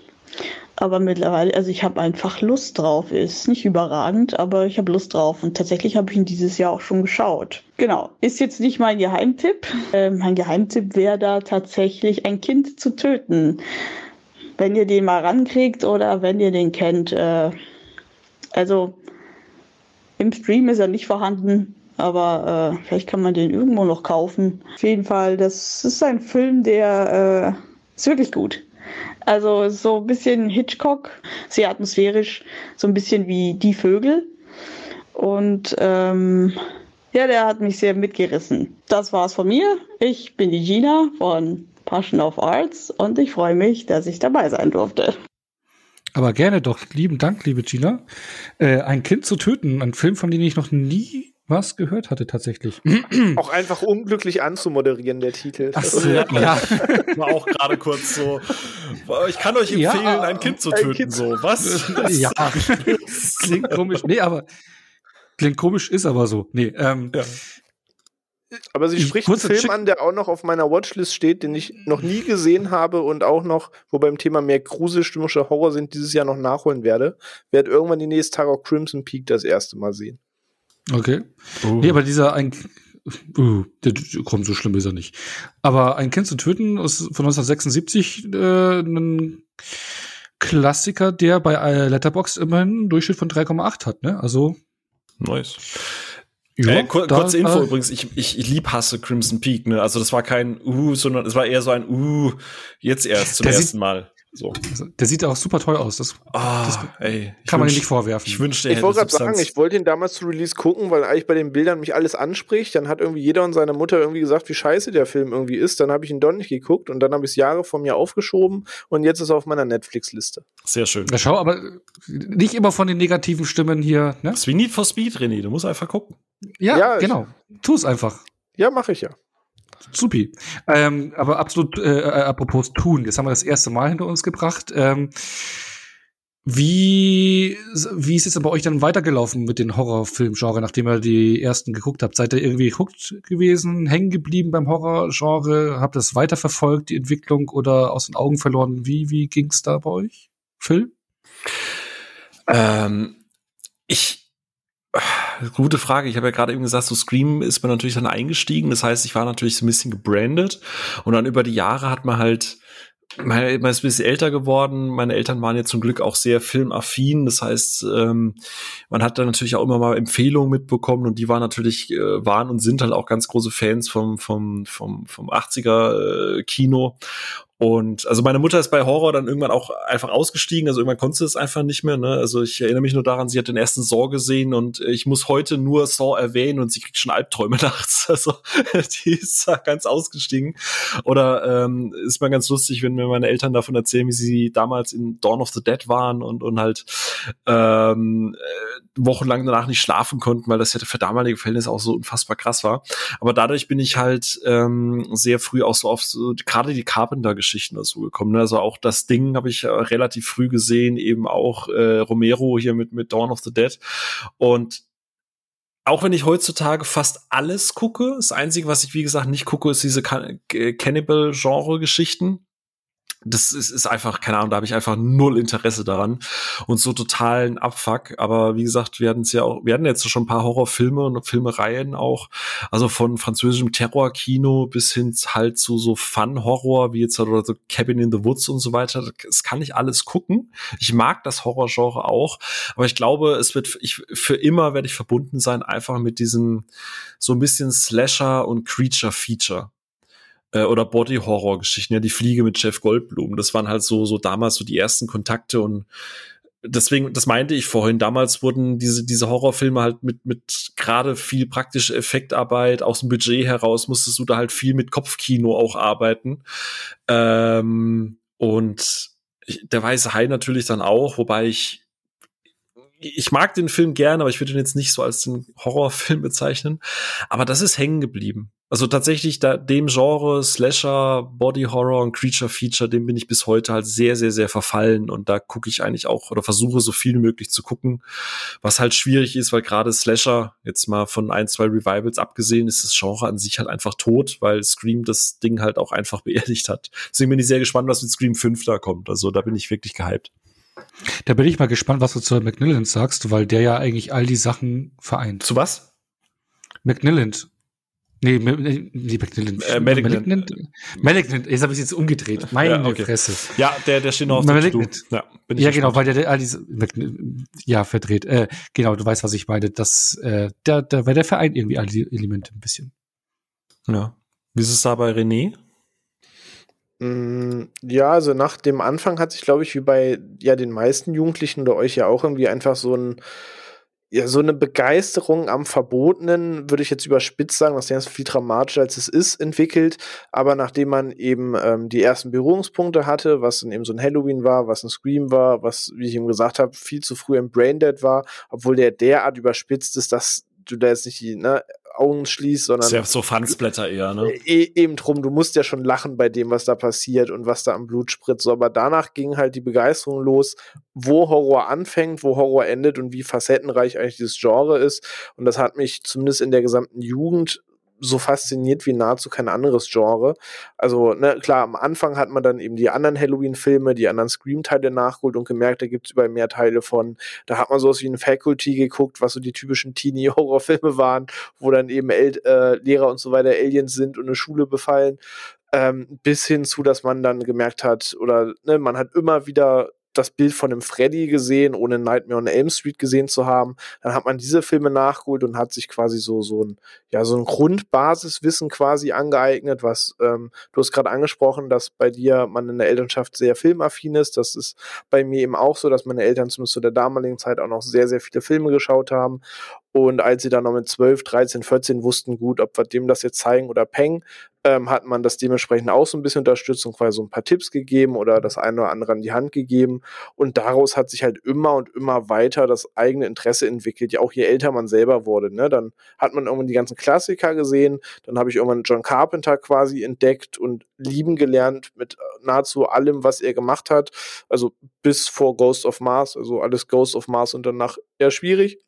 Ähm, aber eben alles davor, das Ding hast du gerade angesprochen, ist für mich immer noch top-notch Platz 1 Horrorfilm überhaupt. Einfach für mich ähm, dann Sachen wie First der Dunkelheit, Sie leben, Bodybags, Mächte oh, des Wahnsinns. Leben, ja genau, einfach Filme, die ich dann lieben gelernt habe, wo ich irgendwie dann Carpenters Filmografie durchgearbeitet habe. Und danach ging es halt einfach immer weiter. Danach hat man gemerkt, was so auf dem asiatischen Markt abgeht, ne, von irgendwie einem Ring und einem Grudge, der einen in der Jugend logischerweise begleitet hat, wenn man zu der Zeit aufwuchs, ähm, wie ich, was die Jahre angeht dann ist man über so einen Film wie A Tale of Two Sisters gestolpert, der bei mir auch immer einen immens hohen Stellenwert immer noch hat. Oh ja, vor kurzem auch, also äh, in Anführungsstrichen vor kurzem, aber auch ganz, ganz groß, habe ich ja, glaube ich, auch schon mal hier gesagt. Ganz toll. Ich glaube, in der Folge mit Batzo, so ist es, glaube ich, schon mal erwähnt, da war der Film mal irgendwo Referenz gewesen. Ähm, und das hat sich halt immer und immer weiterentwickelt. Plus, ich weiß nicht, ob das bei euch auch so war, ähm, fernab davon, dass man die Subgenre kennenlernen wollte und auch diese ganze Zombie-Liebe ja auch sich parallel entwickelte, die dann auch irgendwie sein eigener kleiner Horrorteil ist, wollte man als Jugendlicher, zumindest bei mir war es so immer irgendwie die eigene Grenze finden. Man wollte irgendwie immer das noch krassere sehen um zu gucken, so, wo, wo endet es, bis man am Ende halt bei so einem Inside und so einem Martyrs gelandet ist, die ich jetzt nicht mal klassisch als Horrorfilm betiteln würde. Ähm, also Romcom ist jetzt auch nicht, aber es ist jetzt, ne? Martyrs, die wunderbare Geschichte von ne, zwei, ja, geil. Geht unter die Haut.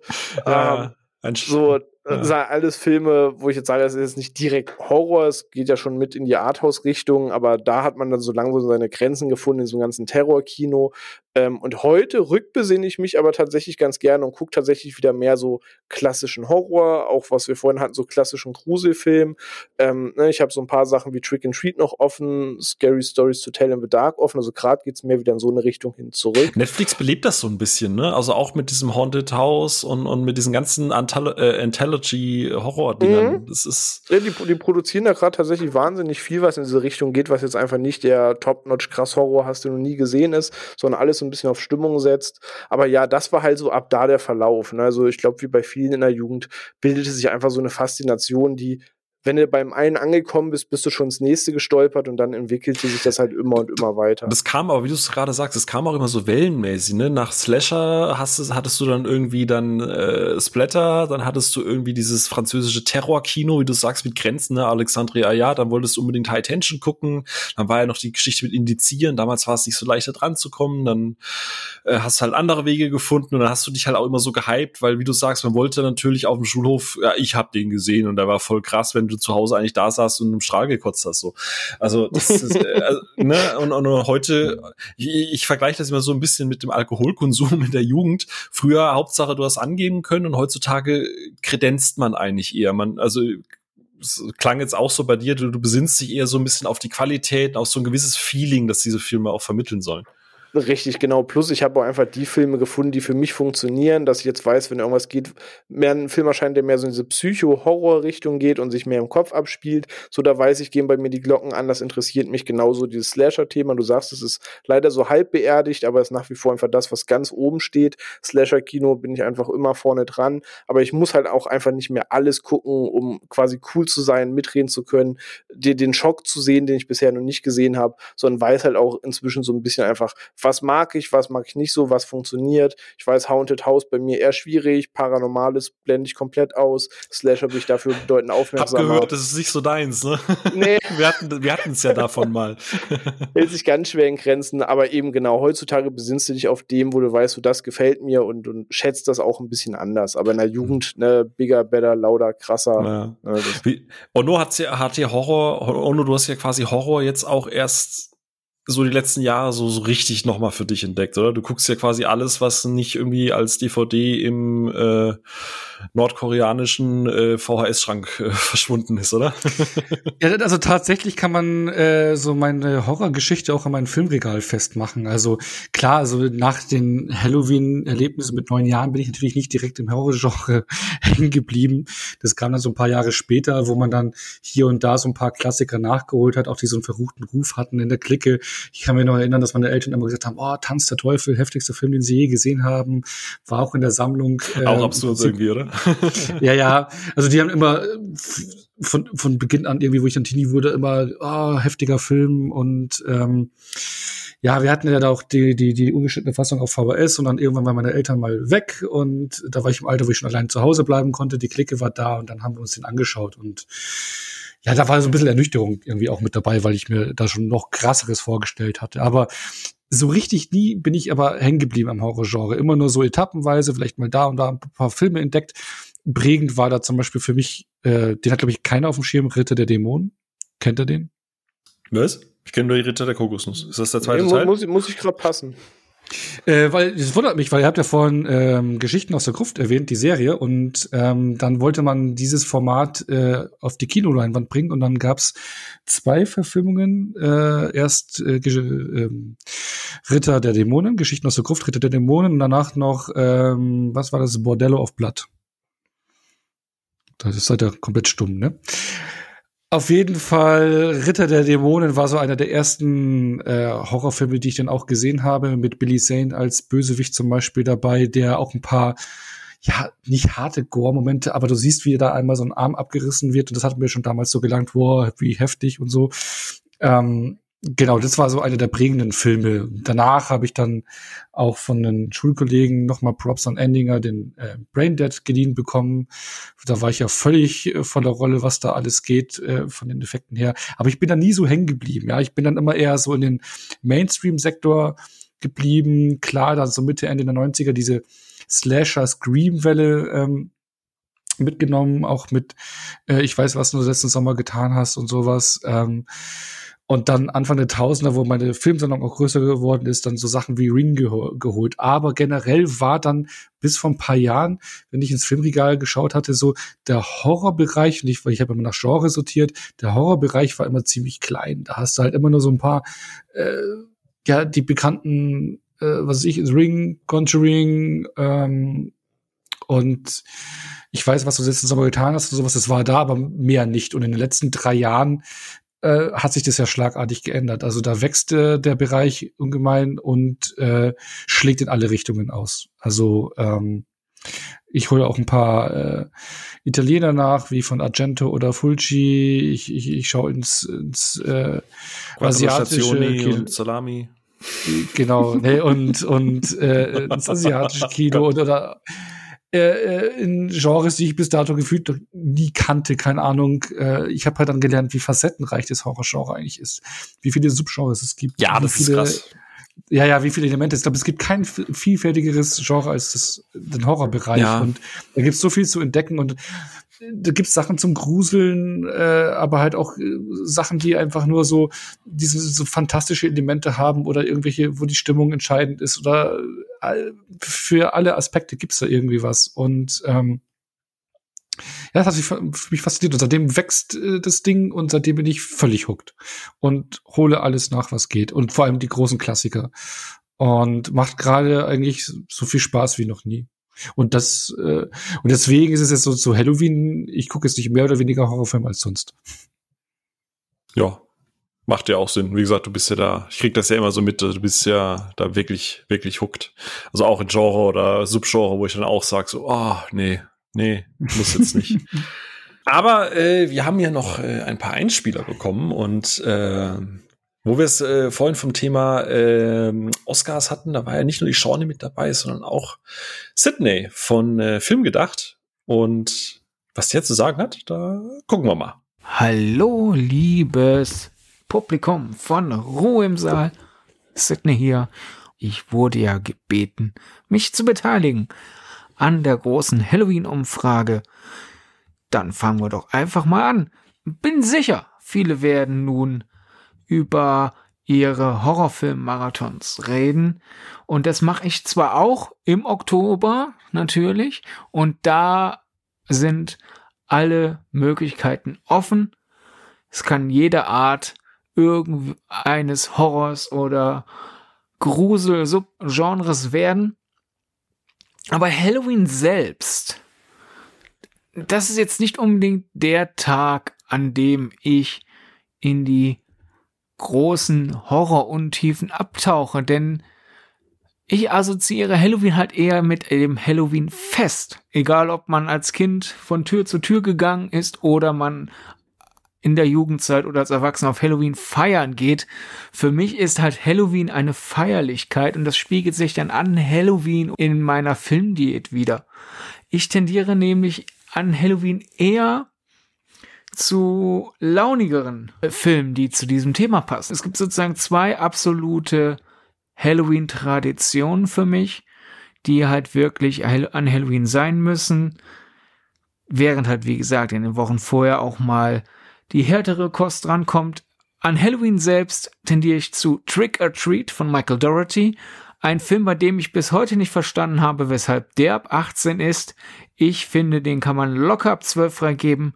Wer ihn noch nicht gesehen hat, kann es derzeit nachholen. Unter anderem bei Magenta TV, Google Play, iTunes und Amazon zwar stets als Leih- oder Kauftitel und nicht in der Flat, dennoch sehr empfehlenswert. Der Film atmet Herbstatmosphäre. Viele tolle Episoden in diesem Film drin, verbunden durch eine wirklich sehr Halloweenige Figur, die absolutes Kultpotenzial hat und ich wundere mich, dass es keinen neuen Teil gibt.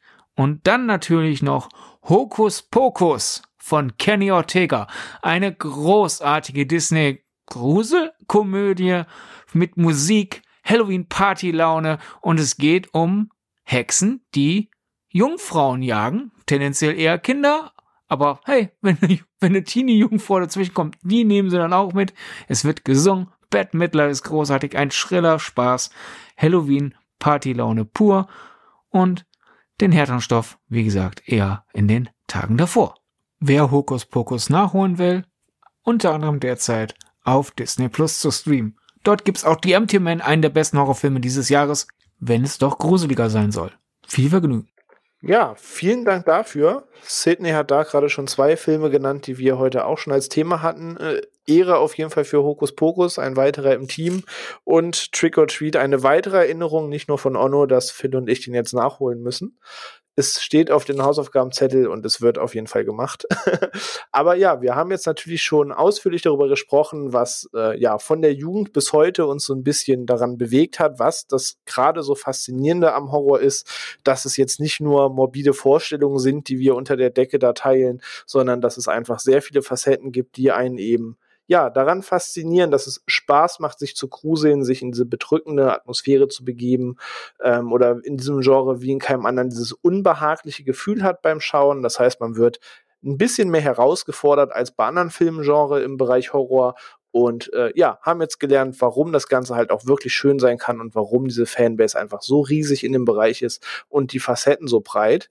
Aber in der ganzen Palette, die es an Horrorfilmen gibt, von dem, womit ihr aufgewachsen seid, was ihr heute schaut, ähm, was gerade vielleicht alles so, ja, im aktuellen Trend ist, was ist so ein Film, wo ihr sagt, ich habe schon eine Menge gesehen, aber da hat's mich geschauert, bei welchem Horrorfilm hat's irgendwie Klick gemacht, wo er sagt, ey, ich habe schon XY gesehen, aber da, da hat's mich erwischt. Ähm, ne, vielleicht war das auch so eine ganze Periode an Filmen, zum Beispiel die ganzen paranormalen Sachen, die ja viele Beispiele zum Beispiel abdecken? Oder war es ein bestimmter? Ich blicke da mal zur Onno rüber. Ähm, Gibt es da so einen Film oder eine Filmreihe oder so ein Ereignis, wo du sagst, so, da hat's dich voll erwischt, da, da lief dir quasi der Schauer da, da ist dieses Gefühl getriggert, was getriggert werden soll? Also ich meine, äh, als Kindheitserinnerung auf jeden Fall hatte ich ja auch vorhin, glaube ich, vergessen zu erwähnen. Und ich glaube, das ist auch so ein Schauer, der jeden, ich glaube, den jeder irgendwie kennt, und zwar äh, Pennywise aus S, wie er aus dem Gully schaut. Ähm, auch als Kind irgendwo gesehen, ich glaube, das war sogar eine Schulfahrt oder so, irgendwie habe hab ich da noch eine Verbindung dazu, wenn Pennywise aus dem Goodie guckt, genau nur dieses eine Bild ich glaube, das hat mich jahrelang verfolgt. Euch auch? Oder bin ich da, weil ich höre das immer wieder, dass der Pennywise aus der alten Verfilmung viele Leute verfolgt. Ich war nicht jung genug, als ich das gesehen habe. Keine Ahnung. Also tatsächlich finde ich die Originalverfilmung, ich habe die erst viel zu spät gesehen, ich finde die nicht also ja, darum geht's ja, ja darum geht's ja nicht nee, für die, ja, das, das Bild Moment, hatte ich ja. nicht. Also dieses ich habe es ah, zu spät okay. gesehen, als dass es mich gruselt, das meinte ich. Okay, ja, weil, muss ich tatsächlich mitgehen. Ich habe den richtigen S-Film, den TV-Film, ich glaube mit 17 oder 18 habe ich den ungelogen das erste Mal geguckt, weil die, die Geschichte, die ich damit verbinde, ist, dass meine Mutter hat wahnsinnig gerne Bücher gelesen, ähm, also heute noch und hat halt alles gelesen, irgendwie was es von Stephen King gibt und gab. Und ich weiß, dass sie das Buch geliebt hat und x-mal versucht hat, diesen TV-Film zu gucken. Und jedes Mal, wenn sie es ernsthaft versucht hat, den am Stück zu gucken, ist sie auf der Couch weggenickt. Und das war jahrelang meine Assoziation mit S. Und wenn die Assoziation mit einem Horrorfilm ist, dass du die Story im Kopf hast, dass deine Mutter mehrfach dabei einschläft beim Versuch, den Film zu gucken, dann ist es erstmal nicht das, was dich als Jugendlicher zwingt, aus der Reserve lockt, jetzt diesen Film zu schauen.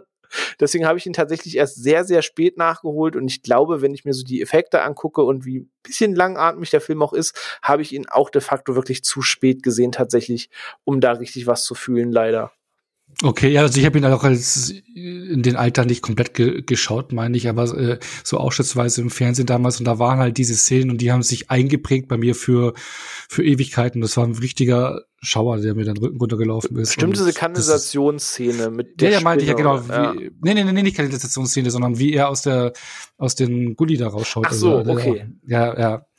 Ähm, aber egal, ich meine, mich, mich schaut das auch irgendwie immer so bei paranormalen Filmen. Ich meine, okay, das kriegt euch, glaube ich, jetzt nicht so, aber auch so bei Conjuring oder sowas, jetzt hier die Nonne, ich lacht zwar drüber, aber das ist auch so ein Bild, was bei mir immer irgendwie hängen bleibt. Keine Ahnung, auch schon so seit Jugendtagen oder sowas, solche bei mir prägen sich halt, halt immer solche Figuren, die so gruselig ausschauen, irgendwie so das Bild ein und äh, das, wie ich dann allein zu Hause bin, sehe ich das dann irgendwie im, äh, im, Spiegel oder sowas und keine Ahnung, schaut das mich. Wenn, wenn ich mal wieder unrasiert bin, oder was?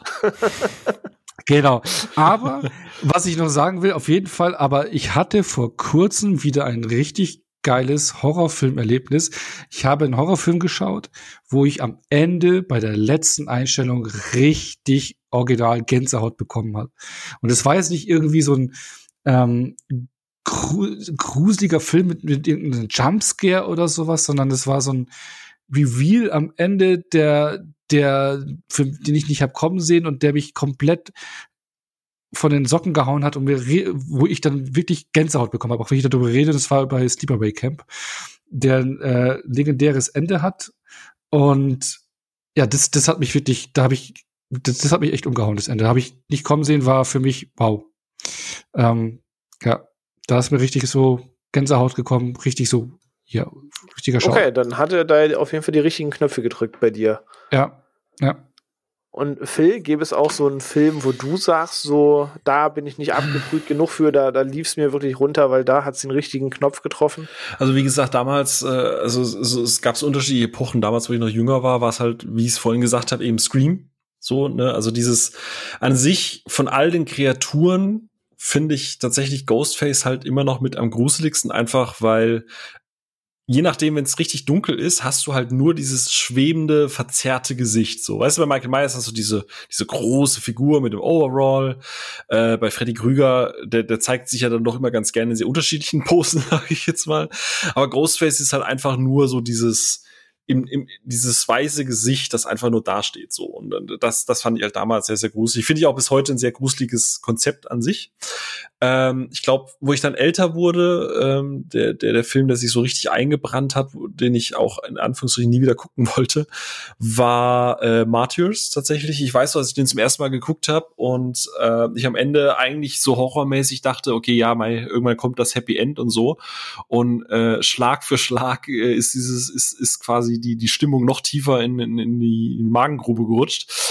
Der, also als der Film fertig war, war mir echt flau im Magen. Der hat mir echt so den Boden der Realität weggezogen. Was halt irgendwie schräg ist, weil ich natürlich auch die ganz frühen Wes Craven-Filme und so geguckt habe, ne? Last House on the Left und so. Aber Martyrs hat mich richtig fertig gemacht. Beim zweiten Mal gucken ging's dann. Aber beim ersten Mal hat er mich richtig aus dem Bild gekickt, quasi. Und ein Film, der eigentlich gar kein so richtig Horrorfilm ist, aber wo es mir so ein bisschen ging, wie das, was Ono gerade gesagt hat, ist Buried mit äh, Ryan Reynolds. Der Film, wo der quasi nur im Sarg spielt, was ja auch Oxygen hätte sein können. Aber als der Film geendet hat, da, da bin ich auf der Couch hin und her gesprungen. Da wusste ich nicht, wohin mit diesem Gefühl im Magen. Das war richtig unangenehm. Ruhe im Sarg. Scheiße, ich wollte nicht lachen, aber das ist echt lustig. aber ja, äh, Barry mit Ryan Reynolds, das war auch, auch noch bevor Ryan Reynolds offiziell als äh, cool war und so. Aber der Film, der, der hat mir am Ende auch nochmal einen richtigen Schlag versetzt. Das war richtig mies. So, ja. Aber so ein aktuelles Beispiel gerade nicht, tatsächlich. Ich habe auch lange überlegt, weil es wird nicht doof klingen, aber ich bin schon relativ abgebrüht beim Filme gucken, sage ich mal, dass es mir jetzt nicht so richtig schaudert. Also du hast es eben die zwei Beispiele gesagt, auch wenn Buried jetzt kein Horrorfilm ist, aber das in Verbindung mit dem Ende, das ist einfach alles massiv unangenehm und du sitzt einfach unbehagen auf der Couch und denkst so, ah, nee, äh, jetzt gerade nicht. Ähm, und bei Martyrs ging es mir halt ähnlich. So einerseits totaler Fan von, aber es gibt keinen Film, den ich lieber mag, den ich nicht noch mal sehen will. Also jetzt nichts, wo du sagst, ey, Freitagabend, Wochenende, komm, Pizza bestellen, Martyrs an, so, wo du sagst, jetzt, jetzt richtig viel gut zum Wochenende. Ähm, ist einfach in gewisser Weise so eine Grenzerfahrung und ich, wie gesagt, mag den Film auch, auch mit der ganzen Aussage dahinter, aber ist halt einfach schwierig zu gucken. Aber ansonsten müsste ich bei der Frage tatsächlich so ein bisschen weiter zurückreisen, ähm, was für mich funktioniert hat, weil ich ihn bisschen wie Onno bei S im richtigen Alter ihn gesehen habe, noch nicht äh, die 99.000 Verarschen davon gesehen habe, die dann auch den letzten Grusel aus der Szene nehmen. Ich habe sehr, sehr früh Der Exorzist geguckt. Und man muss sagen, obwohl so typisches Exorzistending ausgelutscht dein Vater ist, ähm, der Exorzist, finde ich, baut bis heute einfach eine richtig krasse Spannung auf. Der Film ist einfach durchgehend bodenständig, aber hat ja so ein gewisses dauerhaftes Grusellevel, dass es einfach sehr unangenehm ist, dabei mitzugucken. Und als ich den das erste Mal sah, bevor man wusste, wie das alles gemacht wurde und so, das fand ich als Kind schon wirklich creepy. Also da lief es mir tatsächlich schon so ein bisschen den Rücken runter. Ich dachte, das alles massiv unangenehm, wenn man anfängt irgendwie ne, mit anderer Sprache zu sprechen und anderen Stimmen und dies und das. Das hat mich als Kind schon gut abgeholt, weil das sich halt auch dann erweiternd im Kopf dann halt abspielt. Und das war tatsächlich so eine Erfahrung in der Kindheit zumindest, wo es mir gut geschauert hat, weshalb der Film aber bei mir bis heute noch einen riesigen Stellenwert hat und ich tatsächlich den Film sehr, sehr gerne mag.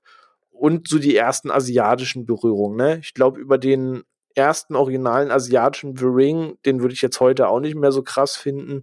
Aber das waren damals für mich die ersten ähm, ja, Berührungspunkte mit asiatischem Horrorkino, was einfach alles mehr auf der Psycho-Horror-Richtung spielt, anstatt so, so plakativ, wie es dann die US-Remakes waren. Das war für mich damals noch ungewohnt, heute weiß ich das.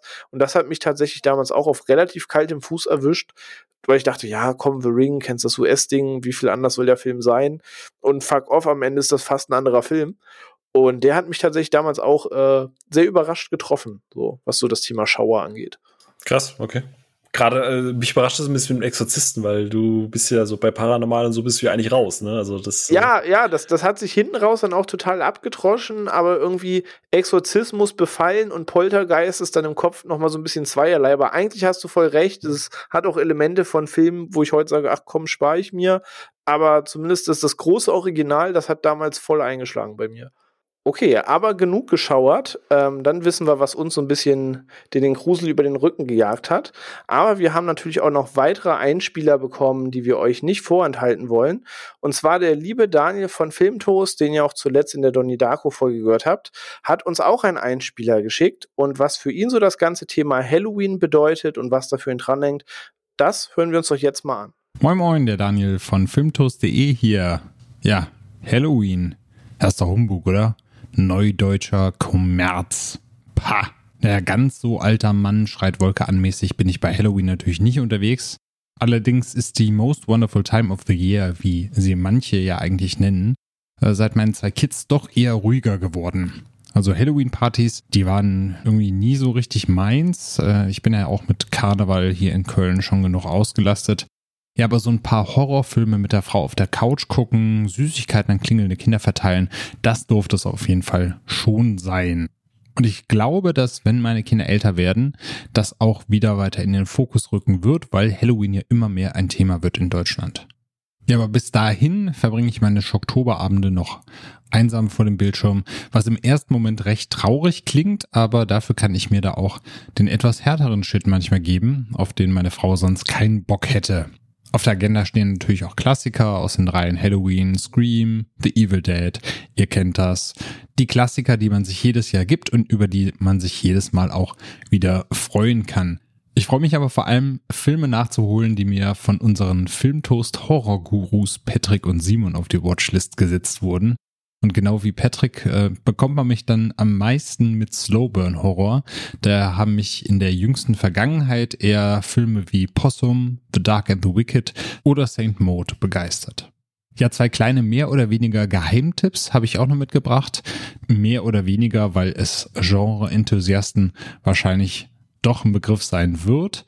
Wer es gerne ein bisschen folkig mag und den Horror nicht in Litern Blut oder in übernatürlichen Geistergestalten misst, der darf sich gerne den Original The Wicker Man mit Christopher Lee und Edward Woodward aus dem Jahre 1973 ansehen. Ein höchst christlicher Polizist geht da auf die Suche nach einem vermissten Mädchen und landet dabei auf einer abgelegenen britischen Insel voller Heiden. Doch äh, das Dorf, das schweigt sich über das Mädchen aus und stellt die Religiosität des äh, Polizisten auf eine harte Probe. Und die Gorehounds, die sollen natürlich auch einen kleinen Tipp von mir bekommen, denn äh, die können sich den Kurzfilm Conductor von Alex Neuer angucken. Den gibt es nach ein bisschen Recherche auch auf YouTube zu finden. Da will ich gar nicht so viel äh, drüber verraten, weil es eben, wie gesagt, ein Kurzfilm ist. Der geht knapp sechseinhalb Minuten. Da geht es vor allen Dingen, wie der Name schon sagt, um Musik und mehr solltet ihr, glaube ich, auch nicht wissen und euch einfach überraschen lassen vom Film. Ist aber auf jeden Fall nichts für zarte Gemüter. So, jetzt muss ich aber los, äh, muss mir noch das Geheimnis des schreienden Schädels anschauen. Ein wunderschöner alter Schwarz-Weiß-Klassiker. Ich bin gespannt. Bis dahin wünsche ich euch noch einen wunderschönen Tag und Happy Halloween. Bis dann. Tschüss. Ja, das mit dem Schädel hat der René auch immer, wenn hier wieder ein paar schlechte Punchlines gedroppt werden, oder? Ja, immer, der, die Tischplatte und der Kopf sind plötzlich so nah beieinander. ah, schöner, schöner Input. Danke, Daniel. Äh, Grüße gehen raus und ich hoffe, du hattest ein schönes Filmerlebnis. Vielen Dank für dein äh, Insert. Und ähm, wir hatten jetzt schon ein paar äh, Filme und so weiter genannt. Äh, Gerade auch ganz, ganz viele aus der Vergangenheit. Ähm, wie ist es denn jetzt aber, wenn ihr mal so, Onno, wenn du mal so die letzten Jahre zurückguckst? Und deine Filme nicht oder nicht irgendwelche 60er Jahre Filme irgendwie auf mundgeblasenen, handverlesenen taiwanesischen äh, VHS-Kassetten einfliegst, sondern einfach mal so die letzten zwei, drei, vier Jahre zurückgehst und einfach sagst, was kam denn da im Genre? Gab es da irgendwas, was dich so begeistern kann und auch mal wieder so richtig gruseltechnisch abholen? Was heißt das gruseltechnisch abholt? Das muss es ja nicht unbedingt, aber ich finde, in den letzten Jahren kamen viele, viele tolle neue Horrorfilme und auch Horrorfilmmacher äh, raus. Also gerade, was wir auch vor kurzem besprochen hatten, hier Ari Aster mit Midsommar und Hereditary, die beiden Filme haben mich halt volle Kanne abgeholt und ich bin heiß auf jeden neuen Film von Ari Aster. Das gleiche mit Jordan Peele, mit Get, äh, Get Out und Us. Jetzt soll ich schon Get Out, Get Us sagen. Äh, Get Out, Out und Us zum Beispiel, auch äh, Filme, die mich richtig begeistert haben. Eggers mit äh, The Lighthouse. Ähm, ist der jetzt direkt Horror oder nicht? Hm, verschiedene Genres, die er mixt, aber auch ein Film auf der großen Leinwand hat er mich völlig äh, begeistert. Ähm, während aber The Witch von ihm jetzt nicht so mein Ding war, aber dem wollte ich noch mal eine, eine, eine Chance geben. Aber ähm, generell so eigentlich ist Volkhorror nicht so komplett mein Ding. Und ja, Phil, den haben wir ja zusammen im Kino gesehen. Ähm, mit Nicolas Cage am Ausrasten. Mandy war ja auch so ein Brett vom Film visuell, der mich ja voll umgehauen hat. ja. Den fand ich richtig, richtig stark.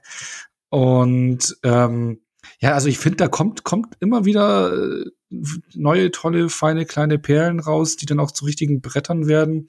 Oder halt eben auch ähm, die erste halbe Stunde lässt es nicht vermuten, aber auch One Cut ähm, for the Dead ist ein richtig toller, lustiger, oh, unterhaltsamer ja. Zombie-Film. Ja? Der braucht so heftig, also die, der braucht so lang und ich ja. hab den so gehasst am Anfang. Ne? Ich dachte echt, was für eine Scheiße und dann dreht der so um. Deswegen war der die erste halbe Stunde, aber muss man irgendwie durchkommen, aber danach, ey, tolles Erlebnis, so kreativ, mit so wenig Mitteln, so viel rausgeholt. Das ist generell eines so der Elemente des Horrorfilms, finde ich. So sehr viele Klassiker oder auch jetzt mit One Cut of the Dead neue Filme, die mit so wenig Budget so viel machen, weil man sich da einfach kreativ austoben kann. Das ist äh, äh, einfach ähm, ja, beeindruckend, was das Genre da hervorbringen kann. Und ich finde es auch noch beeindruckend, dass es auch in der heutigen Zeit immer noch Filmschaffende gibt, die komplett neue Ideen da verwirklichen. Und da gehört für mich auch One Cut of the Dead dazu. Der war tatsächlich eine spannende Experience. René, wie ist es denn bei dir? Konnte dich, äh, also ich meine, du warst natürlich ein Riesenfan von, von äh, hier, äh, fuck, nicht Insidious. Ah, Conjuring. Conjuring, genau. Äh, du warst ja. ein Riesenfan von Conjuring, habe ich gehört. Was hat dich denn sonst noch so begeistern können? Zehn, äh, der krasseste Horrorfilm der letzten Jahre war Cats. Ich glaube, Jason Derulo. ich glaube, kein Film der letzten Jahre lief es mir so eiskalt den Rücken runter wie Cats. Das macht ihn eigentlich automatisch zum Horrorfilm. Ähm, aber nee, Gott im Himmel, das, das war, puh, das war eine Grenzerfahrung. Nein, Spaß beiseite. Ähm, tatsächlich habe ich es geschafft, ähm, in den letzten zwei, drei Jahren wieder eine Begeisterung für dieses Thema zu spüren, die ich ja, lange Zeit verloren habe. Ähm, ich habe von geschwärmt, wie sehr ich in der Jugend und dann mit dem angehenden Erwachsenenalter eben ja viel nachgeholt habe, mir so ein Basiswissen angeeignet habe, geschaut habe, was geht.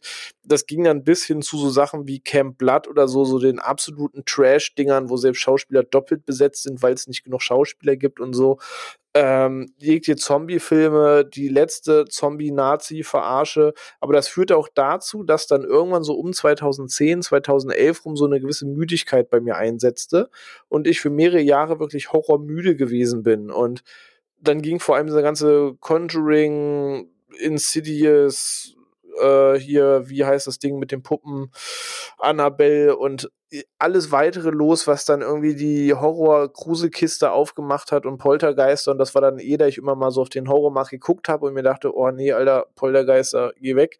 Und bin dann auch weiter ferngeblieben und habe mich anderen Genres ähm, gewidmet, aber habe dann immer mal wieder so den einen Film gesehen, der dann rauskam und äh, wie zum Beispiel ein It Follows, der glaube ich so Mitte der 2010er kam, der mich dann total abgeholt hat. Ein Babadook, der Ist rauskam. Ist das schon wieder so lange her? Ich glaube, ohne jetzt Google anzuwerfen, ja, dass It so, Follows 2015 oh, gewesen sein müsste, also ist auch schon wieder sechs Jahre. Ja. Ähm, aber genau das waren so Filme, die mich dann wieder abgeholt haben. Und ich habe jetzt ein paar Sachen die letzten zwei, drei Jahre eben nachgeholt. Ich habe jetzt einen Overlord gesehen, der für mich nach Dead Snow so der beste Zombie-Nazi-Film ist. Ey, der, der ist tatsächlich echt gut, ne? Der ist tatsächlich echt gut er ist ein bisschen wie so ein Call of Duty Zombie-Level, finde ja, ich. So, ja. er hat einfach schon krasse Call of Duty-Vibes, so, aber mir hat der ungeheuer Spaß gemacht. Und äh, was ich gerade so schätze wieder ist, dass eben jetzt nicht nach Poltergeist kommt quasi die nächste Klamotte, sondern auch nur das gerade wunderbar gesagt. Ähm, es kommt gerade Horror in einer Vielfalt, wie er Jetzt kommen wahrscheinlich die richtigen Kenner und sagen, das gab es in Land XY schon immer. Ähm, und jetzt kriegt es ja quasi ja Mainstream mit, aber ich sage mal, beim Zuschauer wie mir kommt das gerade an, dass das Ganze halt so facettenreich ist, wie gefühlt für mich schon lange nicht mehr. Also so ein Ready or Not, sowas wie ähm, Overlord, sowas wie It Comes at Night, sowas wie Get Out. Das sind alles Horrorfilme, die du aber alle nicht so ganz miteinander vergleichen kannst, die ganz andere Wege gehen, die stellenweise sogar Comedy-Elemente in sich tragen. Dann gab es im Train to Busan einen Zombie-Film, der mich nach Jahren mal wieder so richtig abgeholt hat. Ähm, ich habe jetzt, nachdem ich es hier viermal, fünfmal angeteasert habe, dass ich ihn irgendwann endlich gucke, habe ich es jetzt endlich gemacht und vor ein paar Tagen der Unsichtbare gesehen. Also ne, quasi die, die Neuerzählung dieser ganzen Hollow Man-Geschichte mit aber einem anderen Ansatz, der mir auch einfach richtig gut gefallen hat.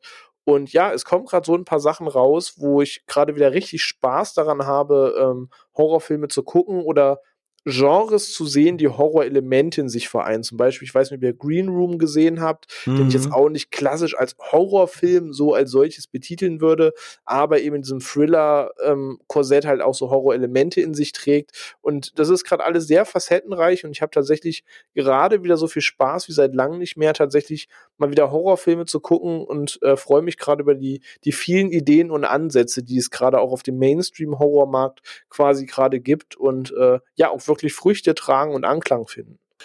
Ja, kann ich im Prinzip genauso unterschreiben, wie du es gerade sagst. Also auch so die Highlights für mich die letzten Jahre wirklich so, so komplett Genre wild. Ne? Also du hast es schon gesagt, oder wurde es auch schon öfter gesagt, Ready, Ready or Not.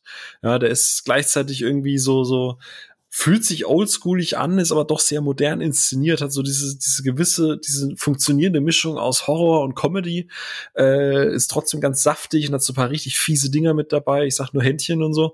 Äh, sehr, sehr cool. Dann hast du sowas wie Hereditary, ne? Also auch, auch wenn ich jetzt äh, Ari Aster nicht der Riesenfan bin, aber Hereditary ist halt für mich einfach echt ein stimmungstechnisches Brett, der mich halt auch nach dem zweiten Mal oder dritten Mal gucken einfach immer wieder in, in Sitz drückt. Ähm, dann hast du sowas Interessantes gehabt wie Quiet Place. Da muss man natürlich immer sein Hirn mal ein bisschen ausstecken und so. Aber ich finde auch mal spannend, so, so Horror, der nicht immer laut ist, sondern einfach auch mal wirklich so weitestgehend leise arbeitet. Dann hast du smarten Horror gehabt, sowas wie Get Out, ne, fand ich, fand ich, fand ich richtig, richtig, richtig stark.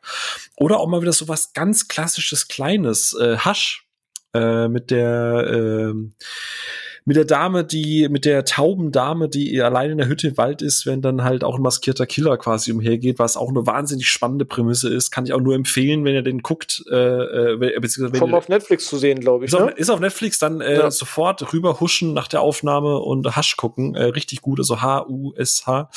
Und äh, du hast es gerade schon gesagt, das ist für mich eins der größten Highlights, äh, einfach so dieser komplette klassische Horror-Dings, was du gerade schon gesagt hast, Invisible Man. Also der ist der hat einen schönen, schönen Gesellschaftskommentar, der ist, der, die, der ist spannend, der ist teilweise auch die Stimmung einfach echt heftig, da erschrickst du dich auch mal, da, da gehen mal die Gänsehaut hoch.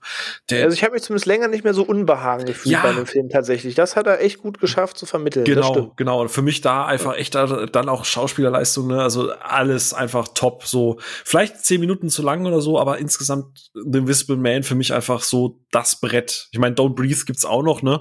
Äh, zumindest den ersten Teil Teil auch so, also es gibt wieder viel so Besinnung auf Atmosphäre und nicht mehr nur auf laut und blutig. Und das, das finde ich eigentlich echt toll. Äh, das, das macht tatsächlich wirklich, wirklich Spaß. Ähm, aber aus Spaß, äh, unsere äh, nächste Stimme, die äh, was beizutragen hat, hat man hier auch schon öfter gehört. Äh, glaubt zuletzt war es bei äh, der Fear Street Folge, nämlich die liebe Miri AK äh, Umschubsengel. Ah, und bevor mir jetzt die Worte im Mund umgeschubst werden, hören wir doch einfach mal, was sie so zu sagen hat. Hallo, hier ist die Umschubsengel beziehungsweise die Miriam. Mm, Halloween ist für mich eigentlich nicht nur ein Tag, sondern fast eine ganze eigene Jahreszeit. Also ich bin sowieso so ein Herbstfan und Halloween gehört irgendwie dazu, schon seit ich klein bin. Früher habe ich immer kleine Halloween-Partys mit meiner Mama gemacht. Das heißt, ich habe schon Tage vorher angefangen zu basteln, Sachen zu planen. Zum Beispiel hatte ich mal so Hexenhüte aus Papier gebastelt, die ich dann mit sauren Würmern gefüllt habe und dann musste meine Mama da blind reingreifen und so ein Spaß. Mm, was ich damals sehr viel geschaut habe, war sowas wie Halloween Town oder Hokus Pokus, also alles, was damals noch im Free TV lief. Und ich kann mich noch erinnern, dass davor auch immer so eine Disney-Werbung kam, wo da ein Moderator im Disneyland war und da ist ja alles immer total schön geschmückt zu Halloween. Und dann lief immer irgendein Kinder-Horrorfilm. Ja, also ich liebe Halloween. Ich liebe die Herbstzeit und ich mag auch alles schaurige, blutige, gruselige. Ich fahre total auf Halloween-Kekse ab oder wenn da irgendwo ein Kürbis drauf ist, Pumpkin Spice sowieso das Beste überhaupt. Mm. Und ja, ich schaue hauptsächlich Horrorfilme seit so zwei Jahren, während ähm, der Halloween-Zeit, die für mich ganz Oktober ist. Mm, ich glaube aber, dass ich euch nichts Neues empfehlen kann. Also was mich immer sehr zum Schaudern bringt, ist sowas wie The Ring oder The Grudge. Da auch gerne das Remake, weil die finde ich auch sehr gut. Vor allem dann mit diesem Theme von, ich glaube Hans Zimmer war das, von Samara. Oh, richtig gruselig. Mm, ja, und sonst versuche ich eigentlich aktuell eher Klassiker aufzuholen, die ich noch nicht gesehen habe. Mm, aber ja, ich mag vor allem Horrorfilme, die so ein bisschen in die psychologische Ebene abtauchen, weil Slasher machen mir nicht so Angst. Also wenn da so ein Scream-Dude hinter mir herrennt, zweimal stolpert und naja, aber so, wenn irgendwas aus dem Fernseher rauskrabbeln würde, das wäre schon richtig gruselig. Mm. Ja, also deshalb keine Geheimtipps von mir. Allerdings finde ich, dass man immer ein bisschen Auge mh, auf die neuen Netflix-Produktionen haben sollte, weil da gibt's schon sehr gute Ansätze, auch wenn die Filme im Ganzen vielleicht nicht so gut sind, aber die bringen schon teilweise ein paar neue Sachen, die sehr spannend sind. Ja, dann ähm, frohes Gruseln und das war's von mir.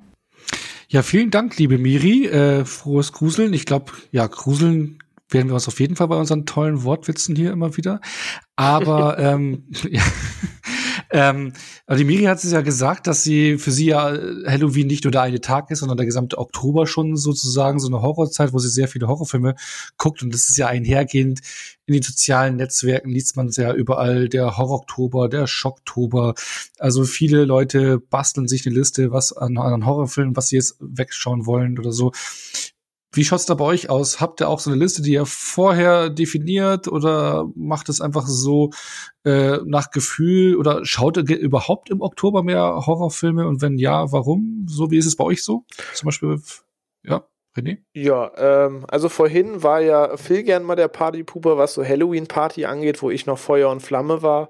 Ähm, bei dem Thema muss ich jetzt quasi mal der Partypuper sein, dass äh, ich bei diesen ganzen Horror-Oktober-Schocktober-Listen nie mitgemacht habe, weil ich mir mal dachte, wie gesagt, A, war ich eh die letzten Jahre so ein bisschen horrormüde, B, dachte ich mir so, ja, nee, ich lasse mich jetzt nicht thematisch auf einen Monat festnageln, wann ich Horror gucke, so ich gucke Horror dann, wenn ich Bock hab und habe mich irgendwie nie in dieses dafür nehme ich mir jetzt den Oktober rausgenommen und habe es jetzt quasi dieses Jahr das erste Mal gemacht erst mit dem Hintergedanken so ein bisschen auch als Einstimmung in unserem Podcast, weil die Episode ja schon feststand. Mir dachte, komm, einfach so zum Einstimmen und um auch noch ein paar Sachen aufzufrischen, ähm, guckst du noch mal ein paar. Da hatte ich so drei, vier Filme auf der Agenda, wo ich wusste, da will ich ein paar Worte zu verlieren. Aber to be fair muss ich eben sagen, dass ich dann eben ja, irgendwie wieder Lust dran gefunden habe, das erste Mal seit langem und habe dann mich nochmal hingesetzt und mir eine Liste gebastelt bzw. erweitert.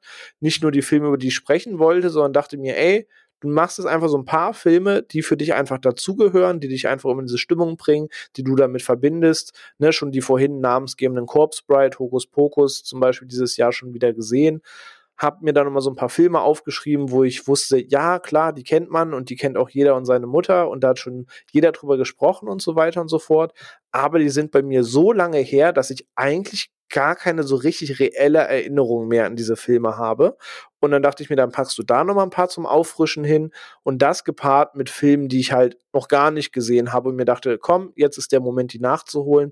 So zum Beispiel eben der Unsichtbare, den ich vorher ewig vor mir hergeschoben habe, der jetzt per se einfach wunderbar gepasst hat. Und von daher habe ich bisher diesen ähm, Oktober tatsächlich das erste Mal richtig Spaß, wieder damit so eine Filme zu schauen. Ich habe jetzt irgendwie Sleepy Hollow nochmal geguckt, seit Jahren, der einfach nichts von seinem Charme verloren hat. Der macht heute immer noch genauso viel Spaß wie früher. Ich mochte immer noch die ganze Szenerie und den Soundtrack dahinter. Ich habe das erste Mal seit wirklich, wirklich vielen Jahren Beetlejuice nochmal geguckt. Auch einer dieser Filme, wo ich schemenhaft so diese Top 3 Szenen im Kopf hatte, aber so viel drumherum vergessen habe. Und Gott ist dieser Film heute noch cool, sieht heute noch gut aus. Die Musik, die Schauspieler, allein wer da alles mitgespielt hat, was ich, ähm, klar, Michael Keaton hatte man im Kopf, das ähm, ne, Winona Ryder mitspielt, wusste man, aber zum Beispiel, dass sie eine Nachmieterin hier die Frau ist, die die Mutter in Kevin allein zu Hause spielt, zum Beispiel hatte ich vergessen, dass Alec Baldwin da mitgespielt hat, das hatte ich vollkommen vergessen. Das sind so alle Sachen, die ich jetzt mal quasi neu entdeckt habe, weil das einfach in der Erinnerung verloren ging. Hat richtig Spaß gemacht wieder Und deswegen gerade habe ich da ja einen bunten Mix aus Kindheitserinnerungen, Auffrischung und neuen Filmen und das auch so von Grusel und schaurig bis wirklich Horror so einmal gemischt. Ähm, und ja, es macht tatsächlich gerade richtig Spaß. Ja, cool. Vor allem, wenn man sich so eine Liste macht, wie du sagst, so, man geht ja mal Sachen an, die man vielleicht schon länger irgendwie, äh, ja, die dazu gekommen ist, die anzuschauen, aber schon länger auf der Liste hat und jetzt konntest man es mal angehen. Ne? Ähm, ist bei dir ähnlich, Phil, oder bist du da auch eher so der Freestyler? äh, ich bin kein Boomfunk-MC. Ähm, die Älteren werden diesen Witz jetzt verstehen.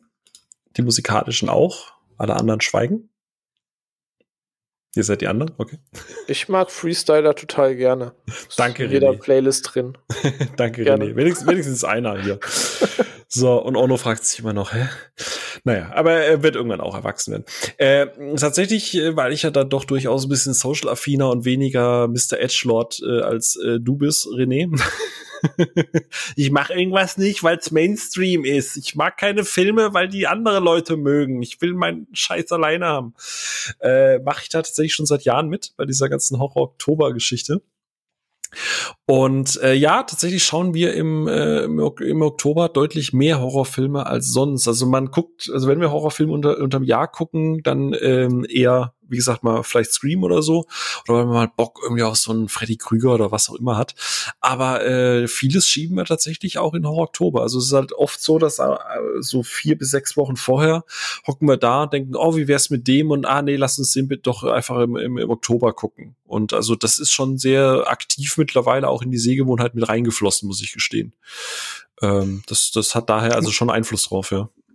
Und wo, woher kommt das? Äh, kommt das also allein wegen Halloween oder zum Beispiel auch, weil die, die Herbstzeit kommt, es wird ein bisschen kühler wieder, früher dunkel, vielleicht andere Atmosphäre, als wenn man jetzt zum Beispiel äh, abends um 8 Uhr äh, im Juni, Juli sich einen Film anschaut, was noch knallhell draußen ist, die Sonne noch scheint und da kommt auch nicht so die Atmosphäre auf, oder? Liegt das vielleicht auch daran?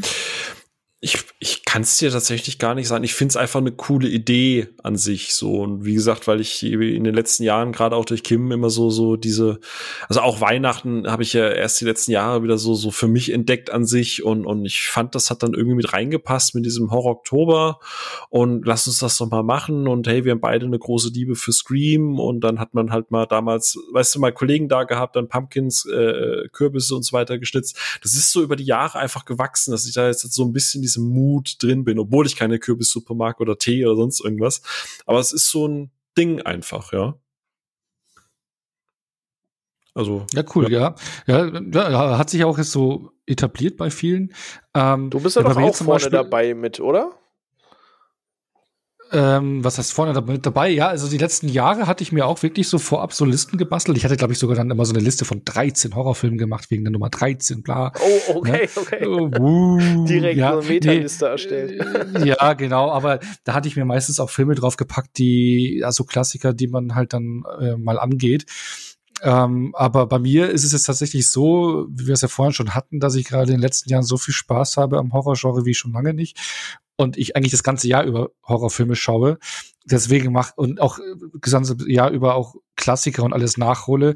Deswegen mache ich mir jetzt, also letztes Jahr habe ich es nicht gemacht, dieses Jahr auch nicht. Ich mache mir keine spezielle Horror-Oktober-Schocktober-Liste äh, vorab, sondern ich äh, trage einfach in der Liste die Filme ein, im, die ich im Oktober schaue, also Horrorfilme, die ich im Oktober schaue, trage ich einfach ein äh, aus Dokumentationszwecken, aber mache mir jetzt speziell vorab keine Liste mehr. Aber ich schaue auch gerade im Herbst dann schon doch trotzdem lieber Horrorfilme und Richtung Halloween wird es dann noch ein bisschen schauriger und gruseliger und nicht so, also was wir ja vorhin gemeint hatten, wo eher mehr die Atmosphäre stimmt.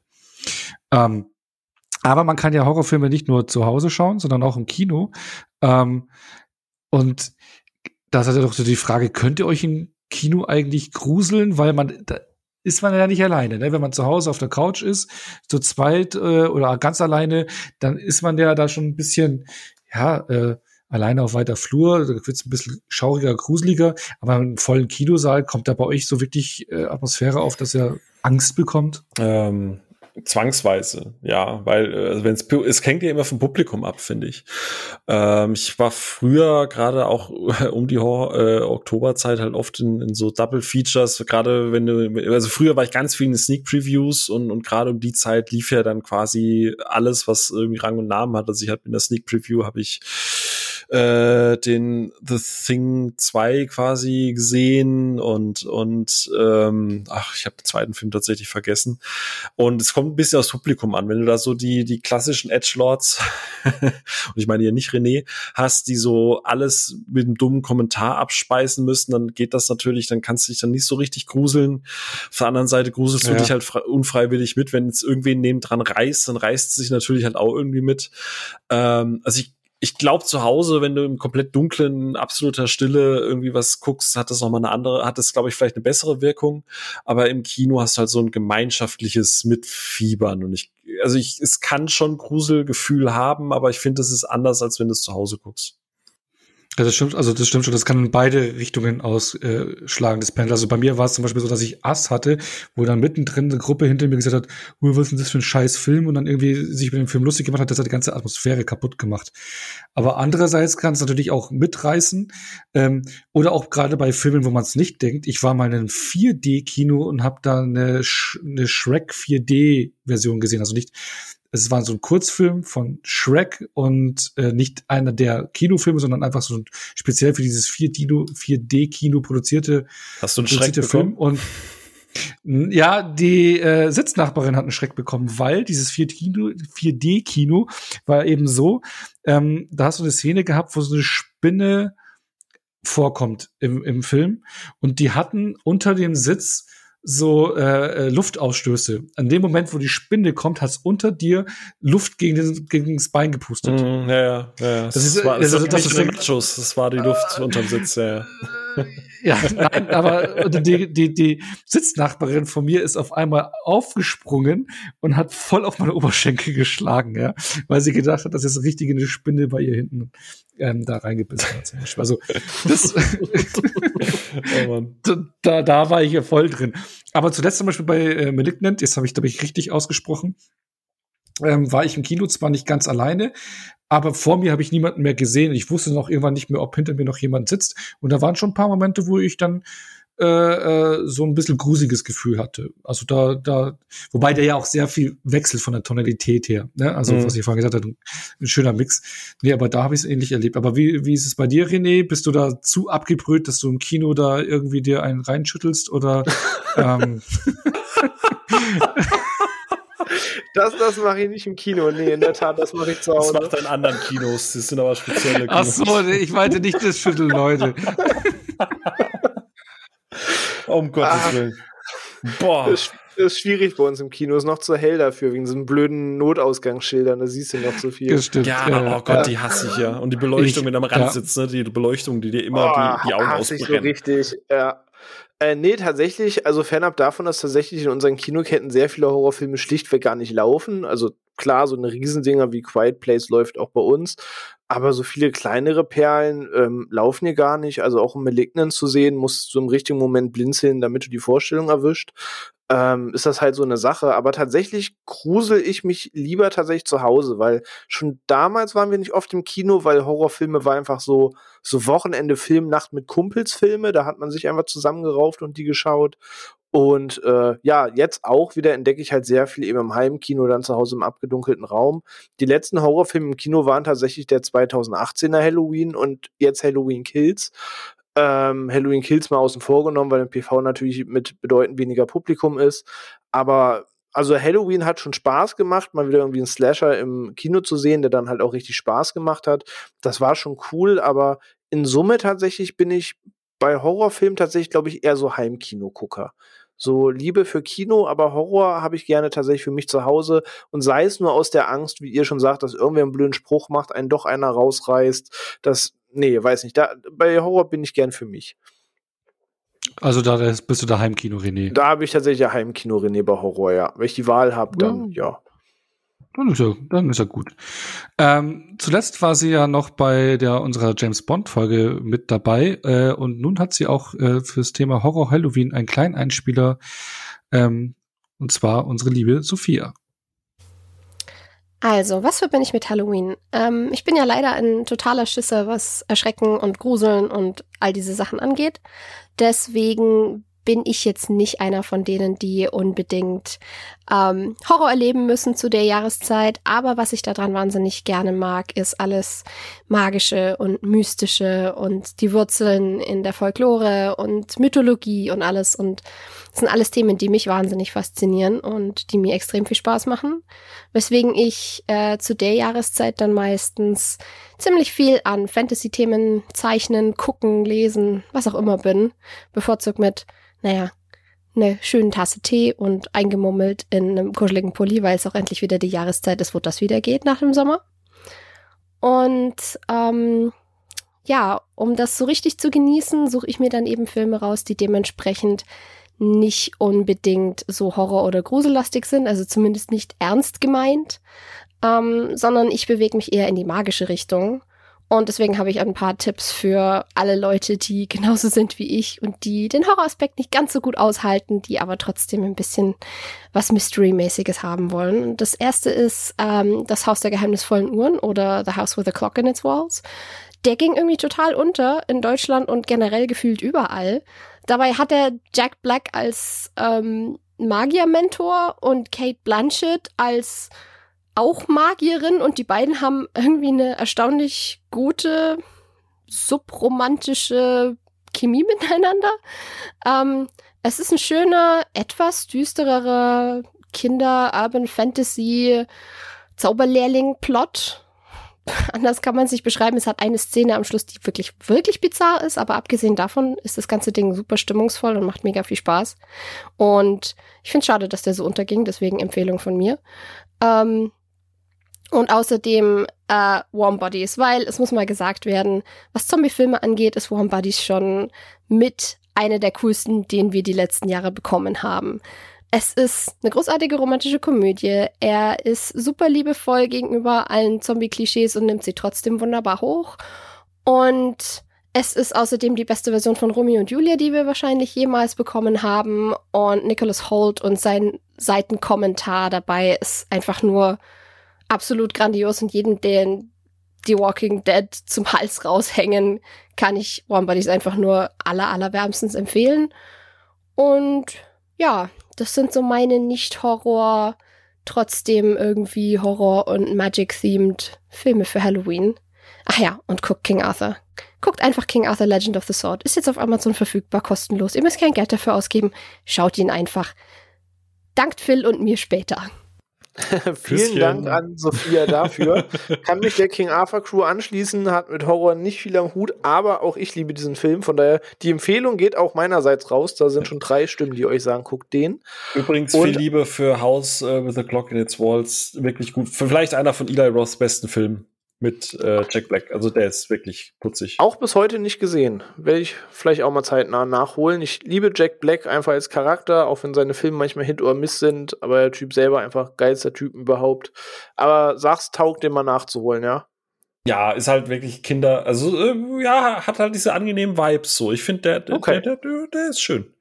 Ja, dann kommt der auch nochmal auf die Liste. Und auch Warm Buddies, äh, habe ich ja schon in unserer Zombie-Folge mal gesagt, mag ich auch mehr, als ich zugeben mag. Meine Freundin hat mir einfach mal angemacht und gesagt, du guckst den jetzt, weil ich mag den und muss gestehen, dass äh, ich da auch eine kleine Lanze brechen muss, dass ich Sophia dazu stimme.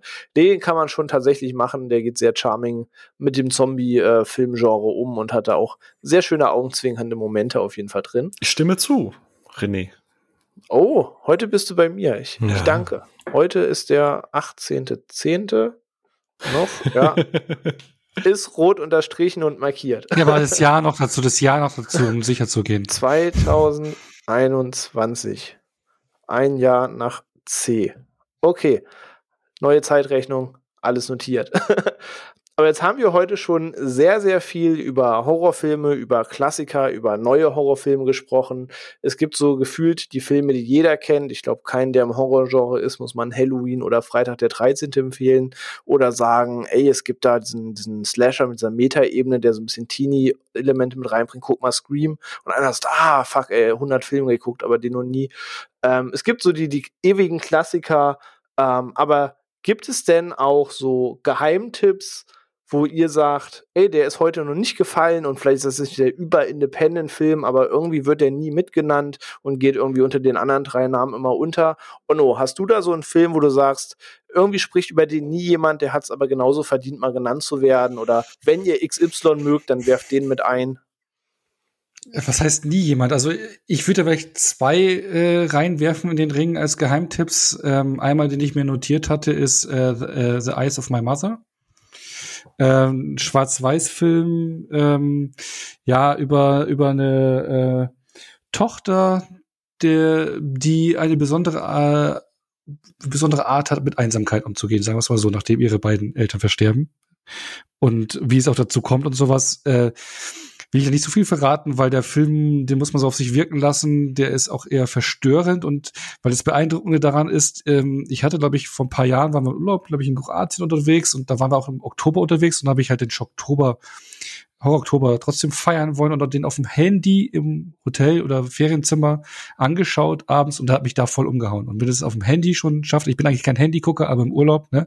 Und da hatte der mich wirklich äh, ja, ähm, ja, wirklich gepackt. Also, den will ich auf jeden Fall noch mal äh, auf einem größeren Bildschirm sehen. Also, das ist, ähm, dauert auch nur so knapp über 70 Minuten, ist schnell erledigt, aber eher so ein verstörender Film mit, mit toller Bildsprache. Und ähm, da würde ich noch gerne trotzdem noch ein ähm, aktuelles Beispiel reinwerfen. Er wird auch immer überall irgendwo genannt, ist jetzt auch nicht, weiß nicht, der super Geheimtipp, aber ich glaube, der großen Masse ist er nicht so bekannt. Und ich habe ihn jetzt in diesem Schocktober zum ersten Mal gesehen, ist äh, so finster die Nacht ein schwedischer Film. Mm, mm, mm, äh, was denn? Ja, nee, nee, äh, guter Tipp, guter Tipp. Kennst du den schon, oder? Äh, ja, äh, weiß nicht. Gab's da ja auch ein Remake? Ja, genau.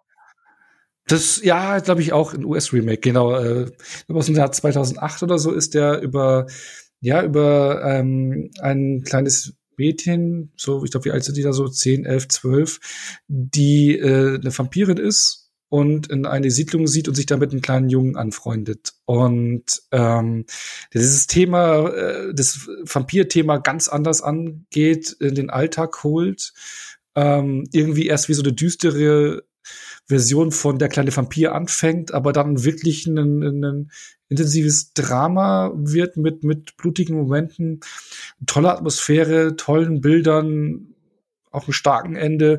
Ein richtig starker Film, der mich wirklich abgeholt hat, ja.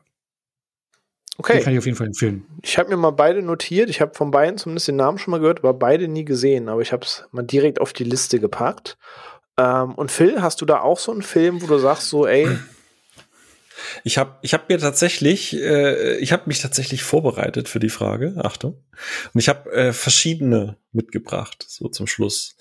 Ähm, aus dem, ich, ich habe so verschiedene Kategorien gemacht und die erste Kategorie wäre tatsächlich ähm, Horror-Remakes die etwas untergingen, aber die man trotzdem gucken sollte. Äh, und äh, auch beim Thema Zombie, was so ein bisschen abgelutscht ist, ich weiß, aber das Remake von The Crazies aus dem Jahr 2010 mit Tom, Timothy Oliphant, der streamt eigentlich gefühlt auch immer irgendwo. Äh, den kann ich tatsächlich immer empfehlen, wenn man so ein bisschen mal Zombie-Genre aber mit einem Twist haben möchte, also mit intelligenten Zombies zum Beispiel. Äh, ein Remake, das meiner Meinung nach auch äh, das Original durchaus übertrumpft. Äh, ich glaube, das Original ist auch von George A. Romero. Und ähm, Crazies kann ich, wie gesagt, äh, empfehlen, wenn man äh, einfach mal ein Remake mag. Ähm, wenn man mal äh, Bock auf Horror-Kammerspiele hat, ähm, ich weiß nicht, ob das doch klassisch als Geheimtipp zählt, aber das US-Remake vom gleichen Regisseur tatsächlich äh, von Funny Games mit äh, Naomi Watts, Tim Roth und Michael Pitt. Ähm, sehr, sehr, sehr heftiger Schla äh, Schlag in die Magengrube. Ähm, der läuft eigentlich gefühlt auch immer irgendwo. Ähm, gibt's das österreichische Original, das finde ich tatsächlich nicht so gut. Da scheiden sich die Geister, aber Funny Games US von Michael Haneke kann ich tatsächlich. Ach, da, da sind wir endlich mal wieder auseinander. Geil. endlich nicht einer Meinung. ja, also wir. Magst du die, die, die österreichische Version? Also ich kenne das Remake nicht, ich habe das Original, aber das österreichische Original bisher nur gesehen und ich finde es umwerfend. Also Wahnsinnsfilm. Äh, ja, ja, das ist ja auch ein Wahnsinnsfilm, nur ich mag die US-Variante halt einfach wegen Tim Roth und Michael Pitt mehr, weil Michael Pitt ist einfach so ein heftiger Psychopath. Aber Ja, aber du, grad- du hast ja gerade gemeint, dass sie nicht so gut ist, das Original, oder? Also, ich, ich mag das Original nie. Also, ja, ich, ich finde die Grundidee nicht, ja. gut, aber ich mag, ich kann den Horrorfilm nicht ernst nehmen mit diesem österreichischen Akzent. Es tut mir leid, das ist einfach. Ja, ja, ja. Äh, Dabei spielt die so gut. ja, aber wenn aus gut. Österreich, dann lieber ich sehe, ich sehe. So, ne? Der, der, der, ja, der ist auch Der ist großartig. fantastisch. Ähm, wenn ihr auf äh, Revenge-Filme steht, äh, kann ich einen Film äh, von Regisseurin Coralie Farjat oder wie sie heißt, äh, empfehlen mit einer fantastischen Mathilda Anna Ingrid Lutz. Äh, Revenge aus dem Jahr 2017 ist ein bisschen arzi-fazi Revenge, aber auch mit ordentlich Splatter und Härte. Ähm, den, äh, der läuft, glaube ich, immer bei Prime. Also den kann man auf jeden Fall immer gucken. Ähm, wenn man äh, bisschen Bock auf was Lustiges hat, aber trotzdem was Saftiges, ein Film aus dem Jahr 2006 von Christopher Smith, Severance. Eine sehr, sehr, sehr, sehr schwarze Horrorkomödie, äh, unter anderem mit Danny Dyer, ähm, über eine Gruppe von Mitarbeitern eines Waffenherstellers, die in den Wald gehen und dort quasi von Guerillakämpfern mit ihren eigenen Waffen bekämpft werden. Sehr morbide, sehr düster, aber sehr unterhaltsam. Ähm, kann ich tatsächlich auch nur empfehlen. Und vom gleichen Regisseur ein Film, über den ihr nichts wissen solltet. Ganz, ganz, ganz wichtig. Äh, mit einer fantastischen Melissa George und mit Lime Hemsworth. Äh, Triangle. Den hat der Ono nämlich auch schon gesehen. Äh, Ja, vor kurzem das nachgeholt. Genau, und ähm, wie gesagt, lest nichts, guckt auf gar keinen Fall den Trailer zu diesem Film, weil der den kompletten Plot spoilert. Äh, und bei Letterboxd am besten auch nicht draufgehen, weil da irgendwie ein Poster mit dabei ist, der auch einen Teil des Films spoilert. Triangle äh, vom gleichen Regisseur, wie gesagt, absolute Empfehlung von meiner Seite, ist so ein bisschen Mindfuck äh, Horror. Äh, aber sehr, sehr, sehr gut gespielt. Ono, du mochtest den auch, wenn ich mich recht entsinne, ne? Ja, der war ganz gut. Ja, wieder dieses typische Ono ganz gut. Naja, aber okay. Und äh, wenn ihr Bock auf kleine Kammerspiele habt und so ein bisschen Haunted und Achtung René, vielleicht was für dich, äh, wenn's Jetzt kommt's. ja ähm, von äh, André Öftredal oder wie er heißt, der auch Scary Stories to Tell in the Dark und äh, Trollhunter gemacht hat. The Autopsy of Jane Doe. Äh, spielt komplett in der Leichenhalle ähm, mit em Emil Hirsch und Brian Cox. Und äh, ja, im Endeffekt geht es darum, dass die beiden Gerichts- oder Le Gericht Be Leichenbestatter, wie auch immer, was sie auch sind, eine Autopsie durchführen an einer Leiche und dann äh, passiert halt abgefuckter Shit. Ist so ein bisschen wie diese ganze Haunted House Geschichte, allerdings mit einem gewissen Twist. Und äh, der René könnte dich vielleicht doch wieder ein bisschen für dieses Genre begeistern. Lange her. Okay. Der ist von 2016 der Film. Äh, ich glaube, Dänisch. Ich bin auch ungelogen schon vier, fünf Mal über den Namen gestolpert. Ich habe den auch bei iTunes schon mal gesehen. Mhm. Aber dann. sehr, sehr heftig. Also ich, also Kim und ich sind ja relativ abgebrüht in Anführungsstrichen bei Haunted-Geschichten, aber der hat eine wahnsinnig heftige Atmosphäre. Der beginnt sehr klassisch, aber dreht dann bald sehr wild auf. Äh, kann ich tatsächlich nur empfehlen. Vielleicht auch Okay. für Onno. Ich sehe, der hat den noch nicht. Und guck mal, der Patrick, der von 3,99 zu leihen bei iTunes ist gerade die. Den habe ich, just, den hab ich schon gesehen. Ah, den habe ich schon ist gesehen. nicht just live in dieser Sekunde in der Aufnahme mal auf die Watchlist gepackt bei iTunes. Sehr schön. Hat auch von äh, Patrick äh, von Filmtoast, den wir gleich noch als Einspieler haben, auch volle vier von fünf bekommen. Ne? Also das ist, äh, ihr wisst, äh, das ist ja durchaus ein Statement. Und für alle, und da gucke ich jetzt auch ein bisschen wehleidig zu Alex rüber, für alle, die so ein bisschen artsy-fartsy Horror mögen, einer meiner all-time Favorites 2016, Nicholas Winding Refn, The Neon Demon, eine Horrorvariante des mit einem Kommentar auf äh, Modewelt und ähm, sehr ordentlicher äh, Impact, sehr ordentlicher Blutzoll und äh, wunderschön natürlich anzusehen mit einem fantastischen Soundtrack und einer sehr krassen Stimmung, wenn eine sehr abgefahrene Jenna Malone naja, sagen wir mal, auch Thema Leichen da durchaus. Also äh, muss man, muss man Fable für haben, aber den kann ich auch einfach nur empfehlen, wenn ihr es so ein bisschen arzi-fazi möchtet. An der Stelle Grüße an Alex. So, das war's. Selten sah saftig so schön aus quasi. Genau, ganz genau. Das, das, das wär's. So, ich hoffe, da ist für jeden oder jede ein bisschen was dabei. Ja, ich bin schon froh, Neon Demon zumindest der einzige Film aus euren beiden Monologen, die, wo ich zumindest einen gesehen habe, da ich sagen kann, okay, den kenne ich immerhin.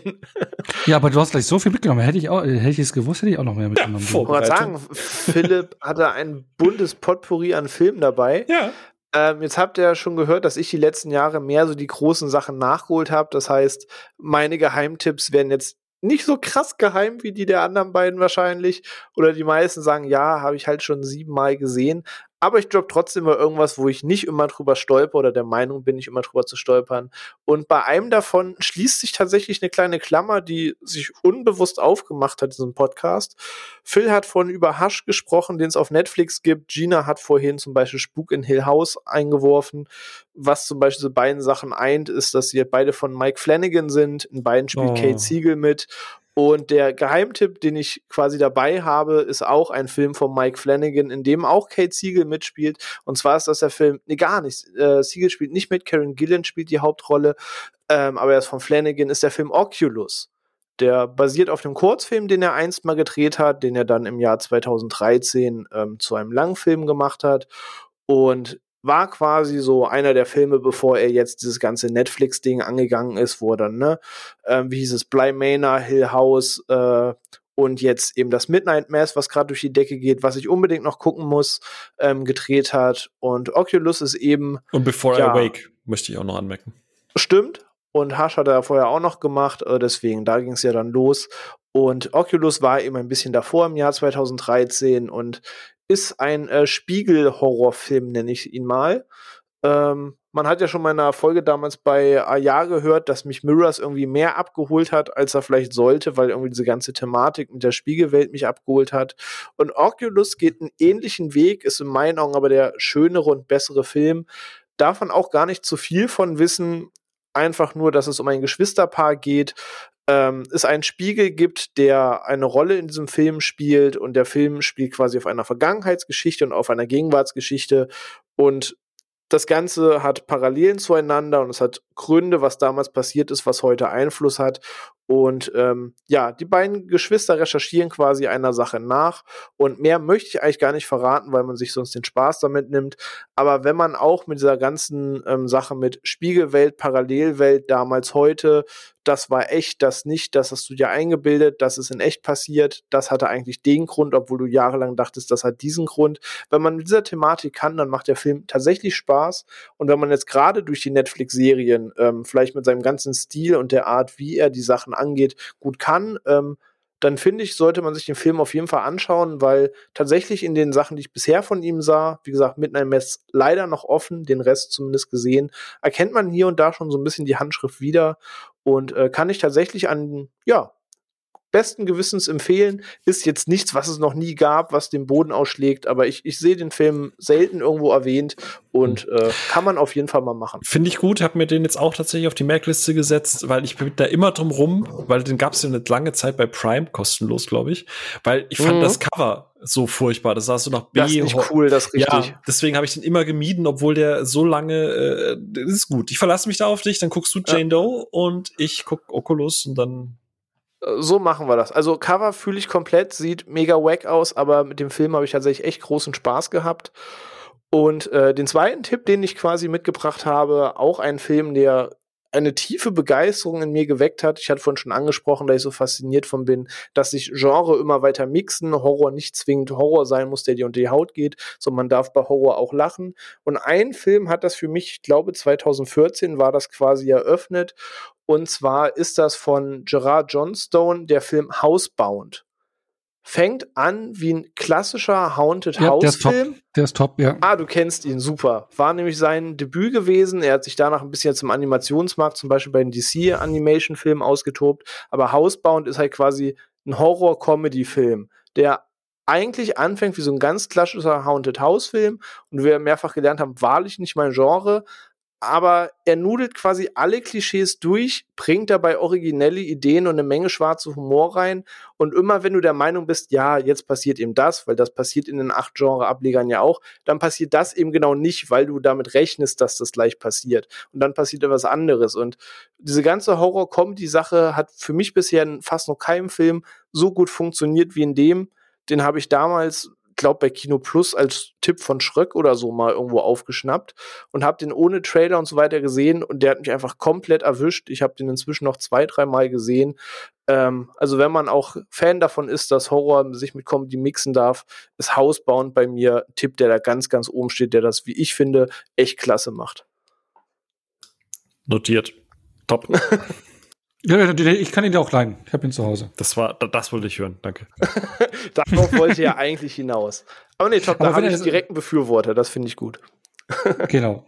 Darf ich noch drei raushauen? Dann, dann haben wir es. Aber natürlich. Genau, weil ich hätte einen speziellen Halloween-Tipp noch, aber davor sind mir noch zwei andere Filme reingefallen. Ich mach's auch super schnell, damit die Folge nicht. Du hast eine Minute. Die Zeit läuft. Nein, nee, einmal Bloody Hell, der ist jetzt auch gerade im Heimkino rausgekommen. Den habe ich letztes Jahr auf dem Fantasy Filmfest gesehen. Das ist ein ganz abgefahrener Genre-Mix-Film. Da geht es um einen Typen, der bei einem, Bank, äh, einem Banküberfall vereitelt, eigentlich zum Helden gemacht wird, aber da er jemanden da umgelegt hat, in den Knast kommt, aus dem Knast wieder rauskommt, riesenmediales äh, ähm, Interesse erzeugt hat, dem, abrü äh, dem überdrüssig geworden ist, keinen Bock mehr drauf gehabt hat, der dann mit einem Dartpfeil irgendwo auf die Landkarte, Weltkarte hinwirft und dann dahin für eine kurze Zeit auswandern will und das dann auf Finnland wir- wirft. Er kommt in Finnland am Flughafen an, wird gekidnappt von einer Familie, die ihn dann im Keller festhält und ihn fressen will. Und ähm, auf einmal gibt es nur einen, der ihm helfen kann und das ist er selber. Er spricht mit sich selber dann. So, mehr will ich nicht verraten. Klingt abgefahren, hat äh, blutige Momente, hat dann so einen kleinen Hänger drin, aber der ist witzig gespielt, äh, witzig, hart, hat verschiedene Elemente drin, hat richtig Spaß gemacht. Dann hätte ich als zweiten Tipp noch drin, der glaube ich nirgendswo in der Tippliste drin ist, den ich äh, für Filmtoast rezensiert hatte und gedacht hatte, oh, das wird eine Megagurke, aber der dann super spaßig war. Der deutsche Titel ist Exorzismus 2.0, der auf einem ähm, Kurzfilm äh, basiert. Der englische Titel, den habe ich jetzt gerade nicht mehr parat. Die Prämisse ist da, es gibt einen ähm, so YouTuber, die immer Fake Exorzi äh, äh, Fake Exorz- Exorzismus durchführen. Also die haben äh, Dings, wo sie immer alles mit Schauspieler haben und dann die Leute glauben, das ist echt, aber die immer einen Fake-Exorzismus durchführen und das immer live streamen. Und dann auf einmal während des eines Streams ist dann ähm, ein echter Dämon, der bei der Schauspielerin reinkommt und Man wo sie dachten, das ist ein Fake. Genau. Äh, und dann äh, müssen sie, sind sie mit dieser Situation konfrontiert. Sehr spaßig, sehr witzig gemacht, hat auch ein schönes böses Ende hat.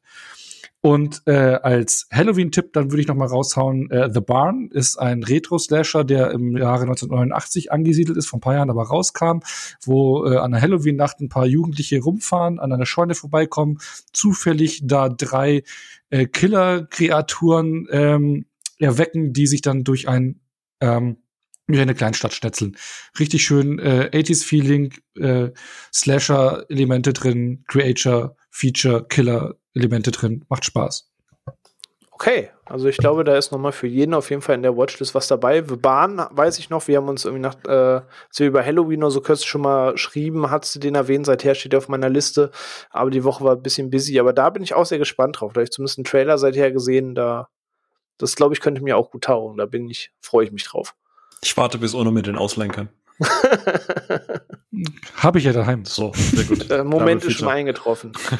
Ansonsten, der Phil hat es schon anmoderiert. Ähm, wir haben noch einen Einspieler, last but not least, und zwar der liebe Patrick von Filmtoast hat uns natürlich auch noch was eingesprochen zum Thema Halloween und wie es bei ihm daheim so mit dem Thema aussieht und wie es da zelebriert wird.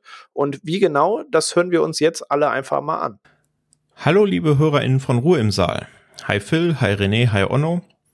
Ich muss euch allen ein Geständnis machen, denn ich liebe Halloween wirklich so richtig arg.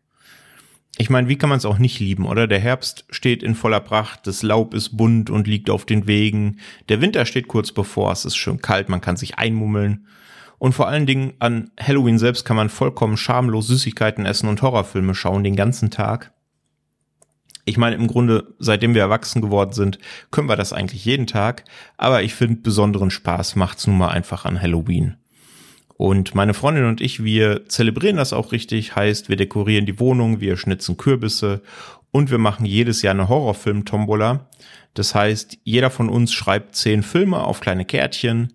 Die mischen wir dann durch und abwechselnd zieht einer von uns ein Kärtchen und der Film wird dann geschaut. Typischerweise ist da Halloween von Carpenter von 78 immer gesetzt. Den schauen wir als allererstes. Das ist in diesem Jahr aber ein bisschen anders, denn in Vorbereitung auf Halloween Kills haben wir jetzt schon früher damit angefangen, äh, die ganze Reihe nochmal nachzuholen. Und das wäre an einem Tag dann doch ein bisschen sehr ambitioniert. Ja, Halloween von Carpenter ist natürlich kein Geheimtipp, deswegen habe ich mir da ein paar Gedanken gemacht und habe zwei Horror-Anthologien mitgebracht, die ich euch sehr gerne ans Herz legen möchte, nämlich Tales of Halloween von 2015 und Trick or Treat von 2007. Denn ich finde, bei solchen Horror-Kurzfilm-Sammlungen ist es wie bei den Halloween-Süßigkeiten, da ist im Grunde für jeden Geschmack was dabei und da findet jeder was, was er gerne guckt. Ja, das war's auch schon von mir. Jetzt wünsche ich euch noch ganz viel Spaß natürlich mit der Folge und ich wünsche euch allen ein schön schauriges Halloween. Ja, vielen Dank, Patrick, an der Stelle. Ähm, der nächste, der Trick or Treat erwähnt, also The Pressure's On, der Film muss jetzt wohl wirklich noch geguckt werden, während jetzt Saison ist, um diese Lücke zu schließen. Diese Lücke hat sich, wie ich jetzt in den letzten zweieinhalb Stunden gelernt habe, scheint diese Lücke größer zu sein, als mir vorher bewusst war. Ähm, aber versprochen, vielleicht, wenn diese Episode released ist, habe ich es vielleicht schon gesehen. Ich will nicht zu viel versprechen, aber es steht jetzt sehr weit oben auf der Liste auf jeden Fall. Äh, großes Ehrenwort. Und ja, er hat einen spannenden Punkt angesprochen, der äh, uns alle freut. Und zwar Halloween steht auch stellvertretend irgendwie immer für Halloween, aber eben nicht Feiertag für Feiertag, sondern Feiertag für die inzwischen legendäre Filmreihe. Und zwar steht der Filmstab von Halloween Kills an, ähm, den er eben angesprochen hat. Und ja, Phil hat es vorhin auch schon mal angeteased. Man hätte sich auch schon in den Social Media Beiträgen denken können, als On und ich schon was dazu schrieben, dass ja diese Folge natürlich als kleines Warm-up dient, ein bisschen schon mal die Stimmung anzuheizen, in der wir uns alle in diesem Monat befinden. Aber nächste Woche geht es eben noch mal schaurig zugange. Und zwar haben wir dann alle Halloween-Kills zu diesem Zeitpunkt gesehen und werden da ein bisschen über den 2018er Film sprechen, werden über Halloween Kills sprechen und ja, wie es um das ganze Reboot von Michael Myers steht.